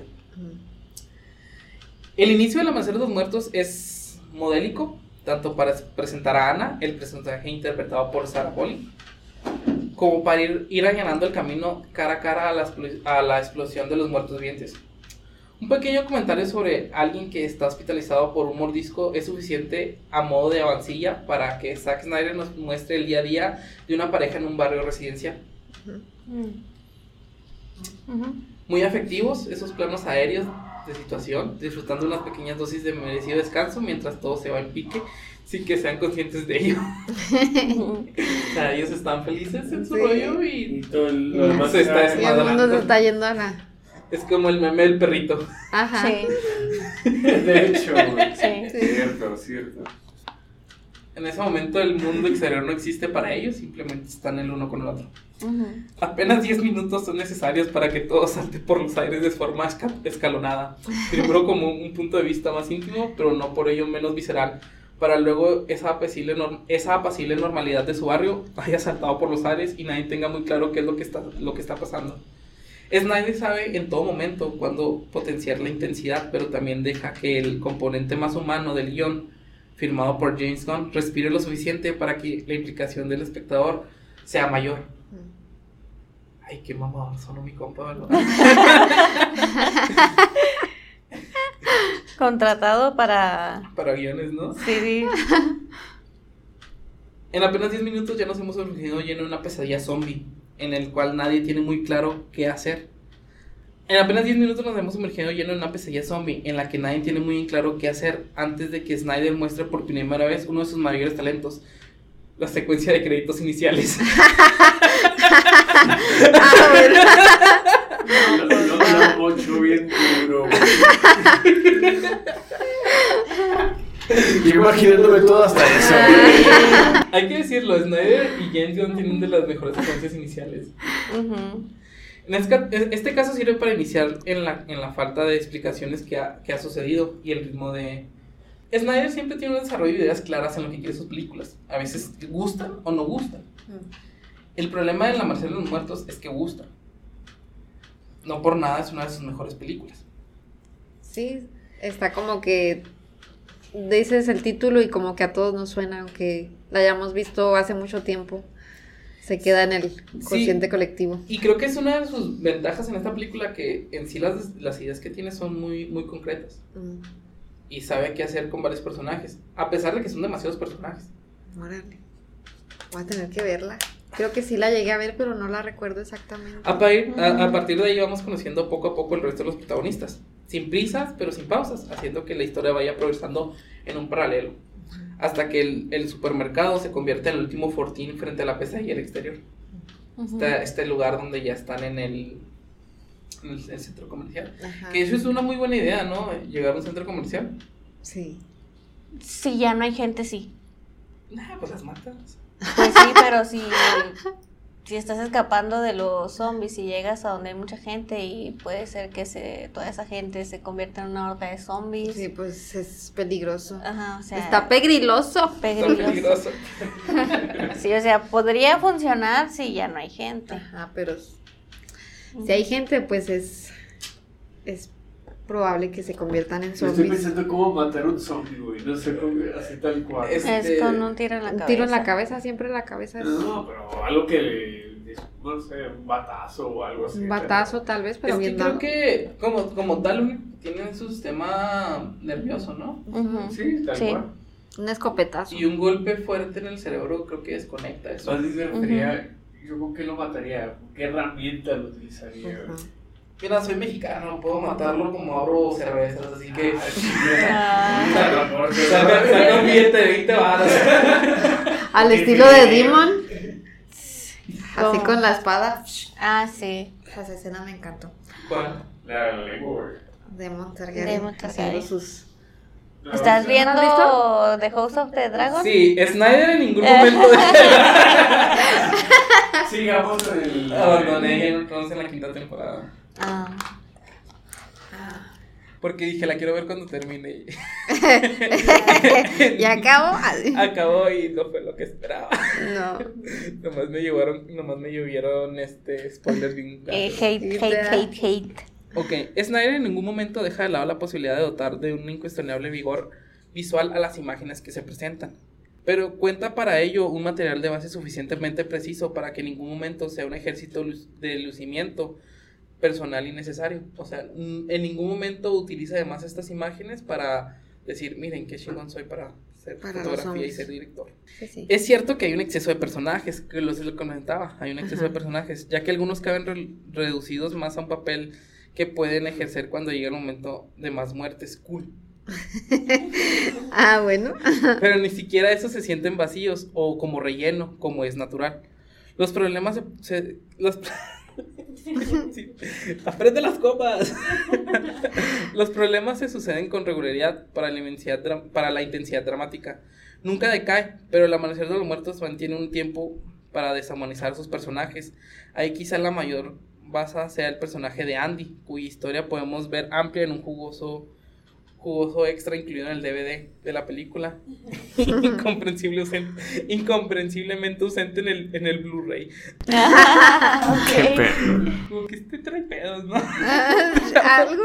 De esta forma, lo inicialmente que estaba construido más como una película de acción con elementos del cine de terror, da un paso a un enfoque de algo diferente a partir de la llegada al, al centro comercial.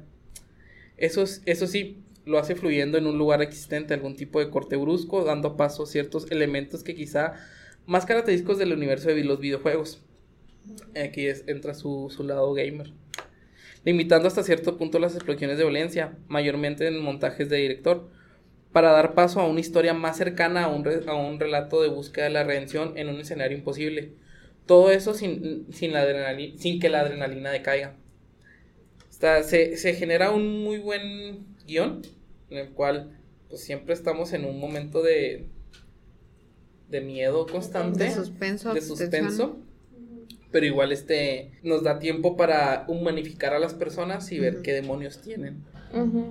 Me hizo recordar también a Cementerio de Mascotas. Sí, de hecho. Ay, no, cementerio de Esa me mascotas. encanta.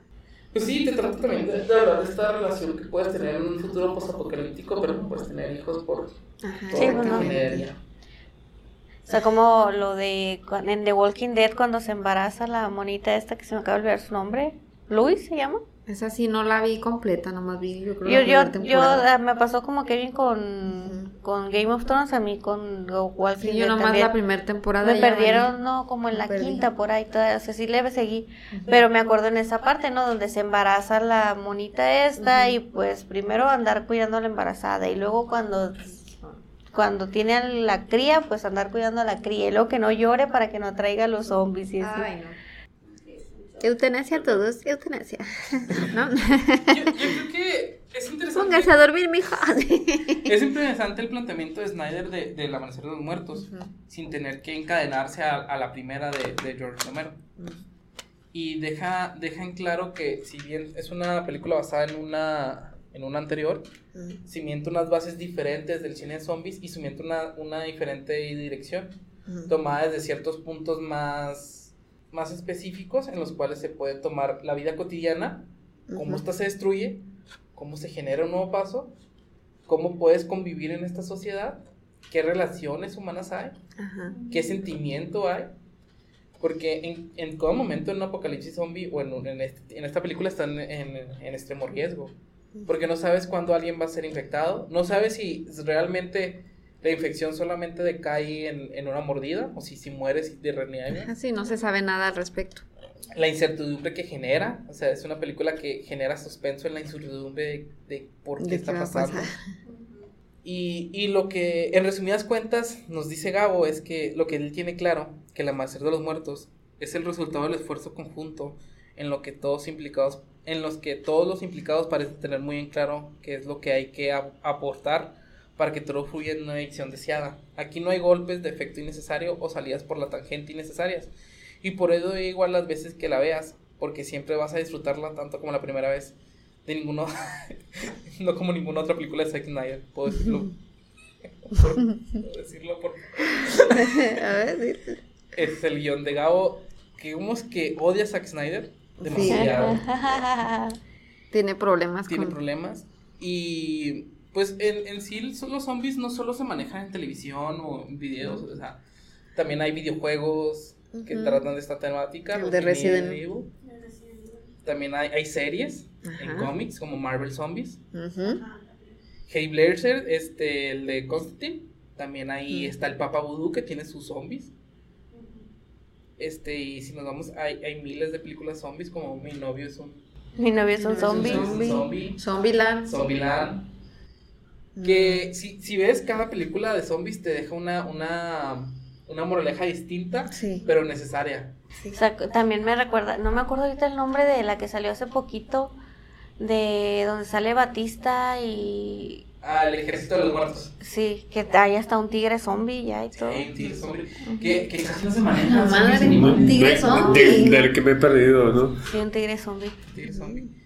Y pues en sí esto es los zombies en el pop. O sea, Son, son criaturas, muertos, cadáveres, reanimados. O la de Soy Leyenda, que la perrita se... Pues en hay perros Leyendas zombies. son como más vampiros que zombies, ¿no? Pues no, sí se atacan. Pero... Está- recuerdo- Pero sí se ocultan de la luz. de la luz porque les hace daño. Ajá. Sí, Pero- Pero, interesante. que su- pero de- comen cerebros. Pero comen... Comen humanos. No. Mm. Ujú. ¿A qué sabrá el cerebro humano? O sea, Pues da de estar de la fregada, ¿no? Porque es como grasa. Ajá. Tiene esa consistencia. ah, imagínate que Tiene la consistencia de una gelatina de esa que haces con leche.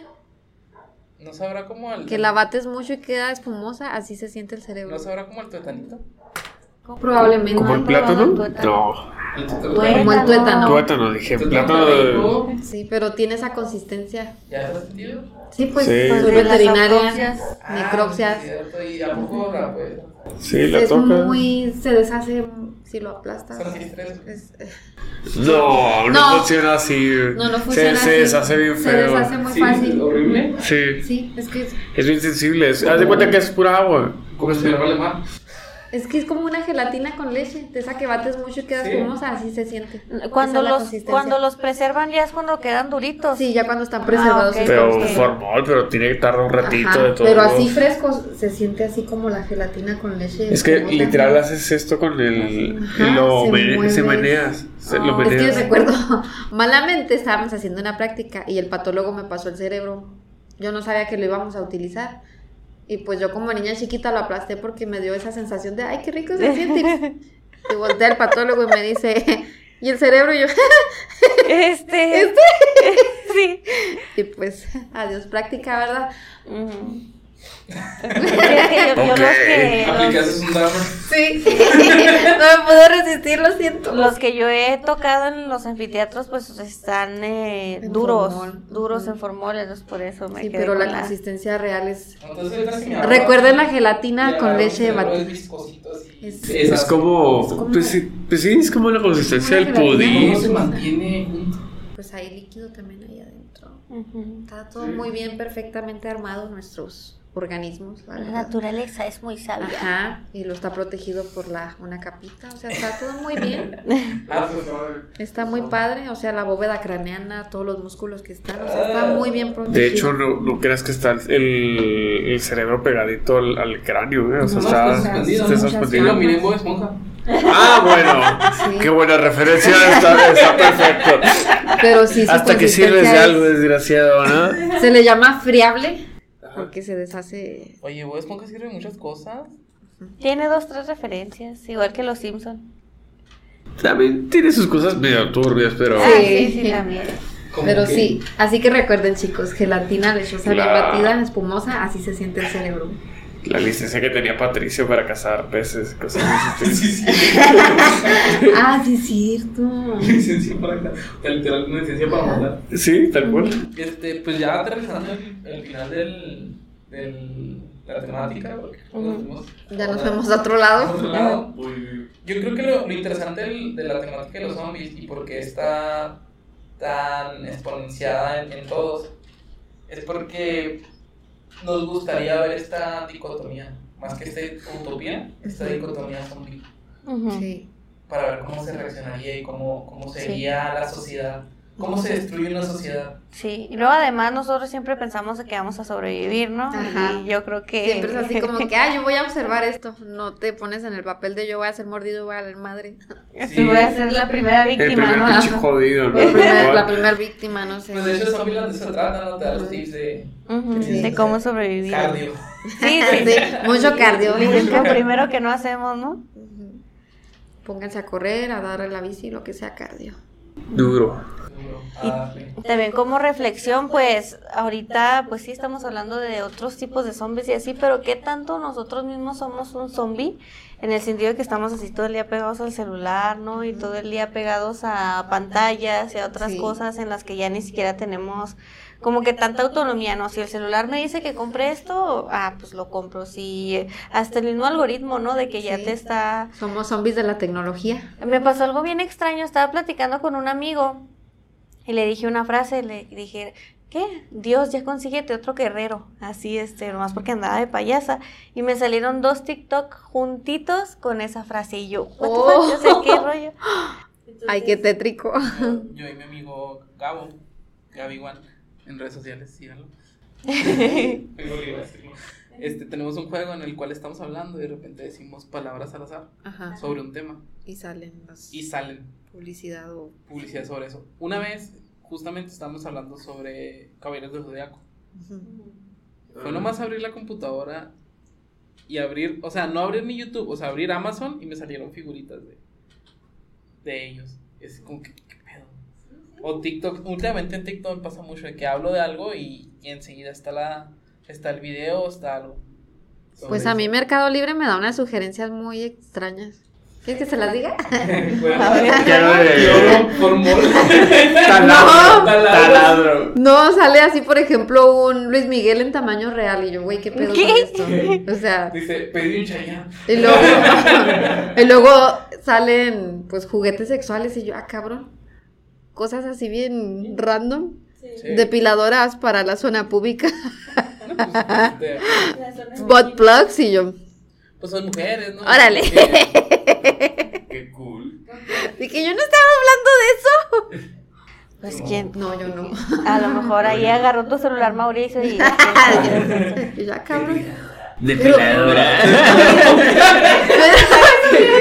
Chicle, chicle pega, ¿no? pero ¿por qué. Luis Miguel en tamaño real? Eso está muy tétrico. El, el, el, el gato Déjalo, paseo. déjalo, él tiene sus gustos. Luis Miguel, tamaño real. Ah, caray. Viejo sabroso.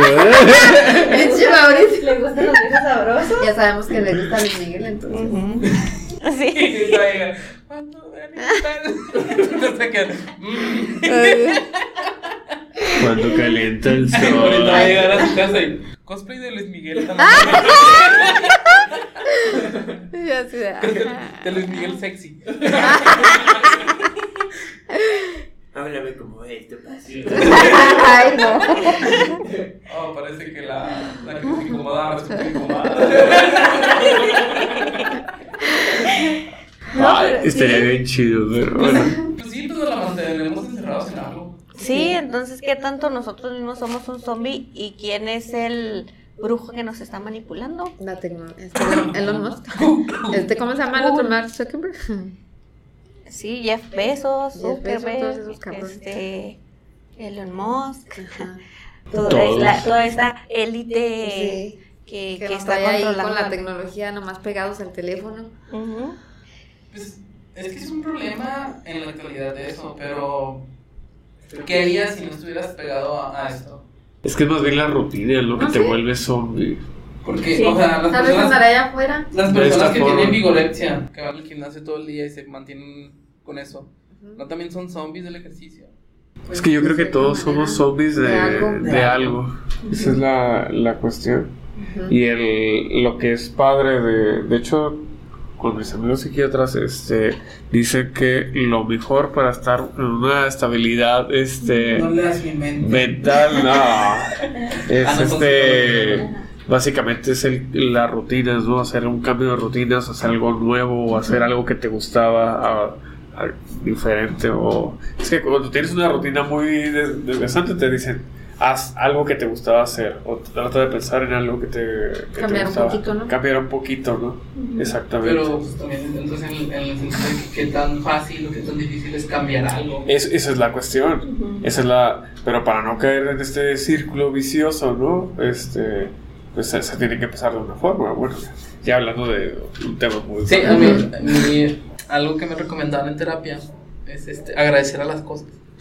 Y yo, ¿por qué te agradecer las? Como maricondo que. Bueno, es que también. Sí. Y luego me dice, no, no, no, se, se escucha raro, se escucha curioso, pero eso va a crear en ti serotonina para que te ayude a seguir con el día y aparte te estás deteniendo a tener un momento contigo mismo. Sí, claro. No, ok.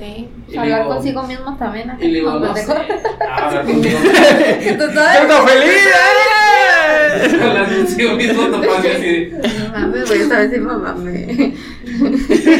Todo así de topacio. Ya, pues. Perdón. Van a pensar que estoy esquizofrénica o algo. Nah. nah, Normal. Es, es un personaje. Ajá. Sí. Es un personaje del podcast. ¿No?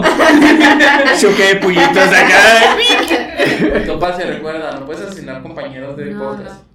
Perfecto, estoy exento ya. Recuerda que dentro de los amigos. asesinos seriales hay cierta moral. Los Sí, amigos son sí. amigos Wow. para siempre En por moral, siempre. sus Las buenas y las malas. Pues sí.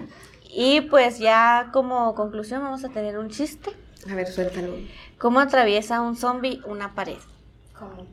Por la puerta. Ah. Son chistes malos, chistes malos. Ah, ya entendí. Ah. Es un chiste de zombie. Sí. Y es malo porque está muerto. Ajá. ¡No! Sí, que- estás, sí, muy, Raba, estás, sí. estás muy mal, vato. Ah, no te creas. Entonces, el chiste malo, no sé. Sí. Mató la comedia. Oh, es, esto se trata de chistes malos. Aquí no se trata de chistes Siempre expertos. cuentas un chiste malo. No siempre, pero últimamente como Pero he- está chido. he encontrado A varios y ya los A estoy poniendo. No, nomás saqué uno. No, más salió. Ah, sí, ¿por qué no? ¿Por qué no voy al gimnasio a hacer pierna? Porque ya tengo dos. Ay, no. Ese sí estuvo bueno, ese sí estuvo bueno, te lo paso. Te lo paso. Va, pues sí. Reanimaste al zombie la comedia. Lo maté primero y lo reviví. Lo. Es parte del zombie, ¿no? Parte Sí, es parte de. Ahí está. Un chiste ahí zombie. está. Un chiste zombie de zombies. Sí, exacto.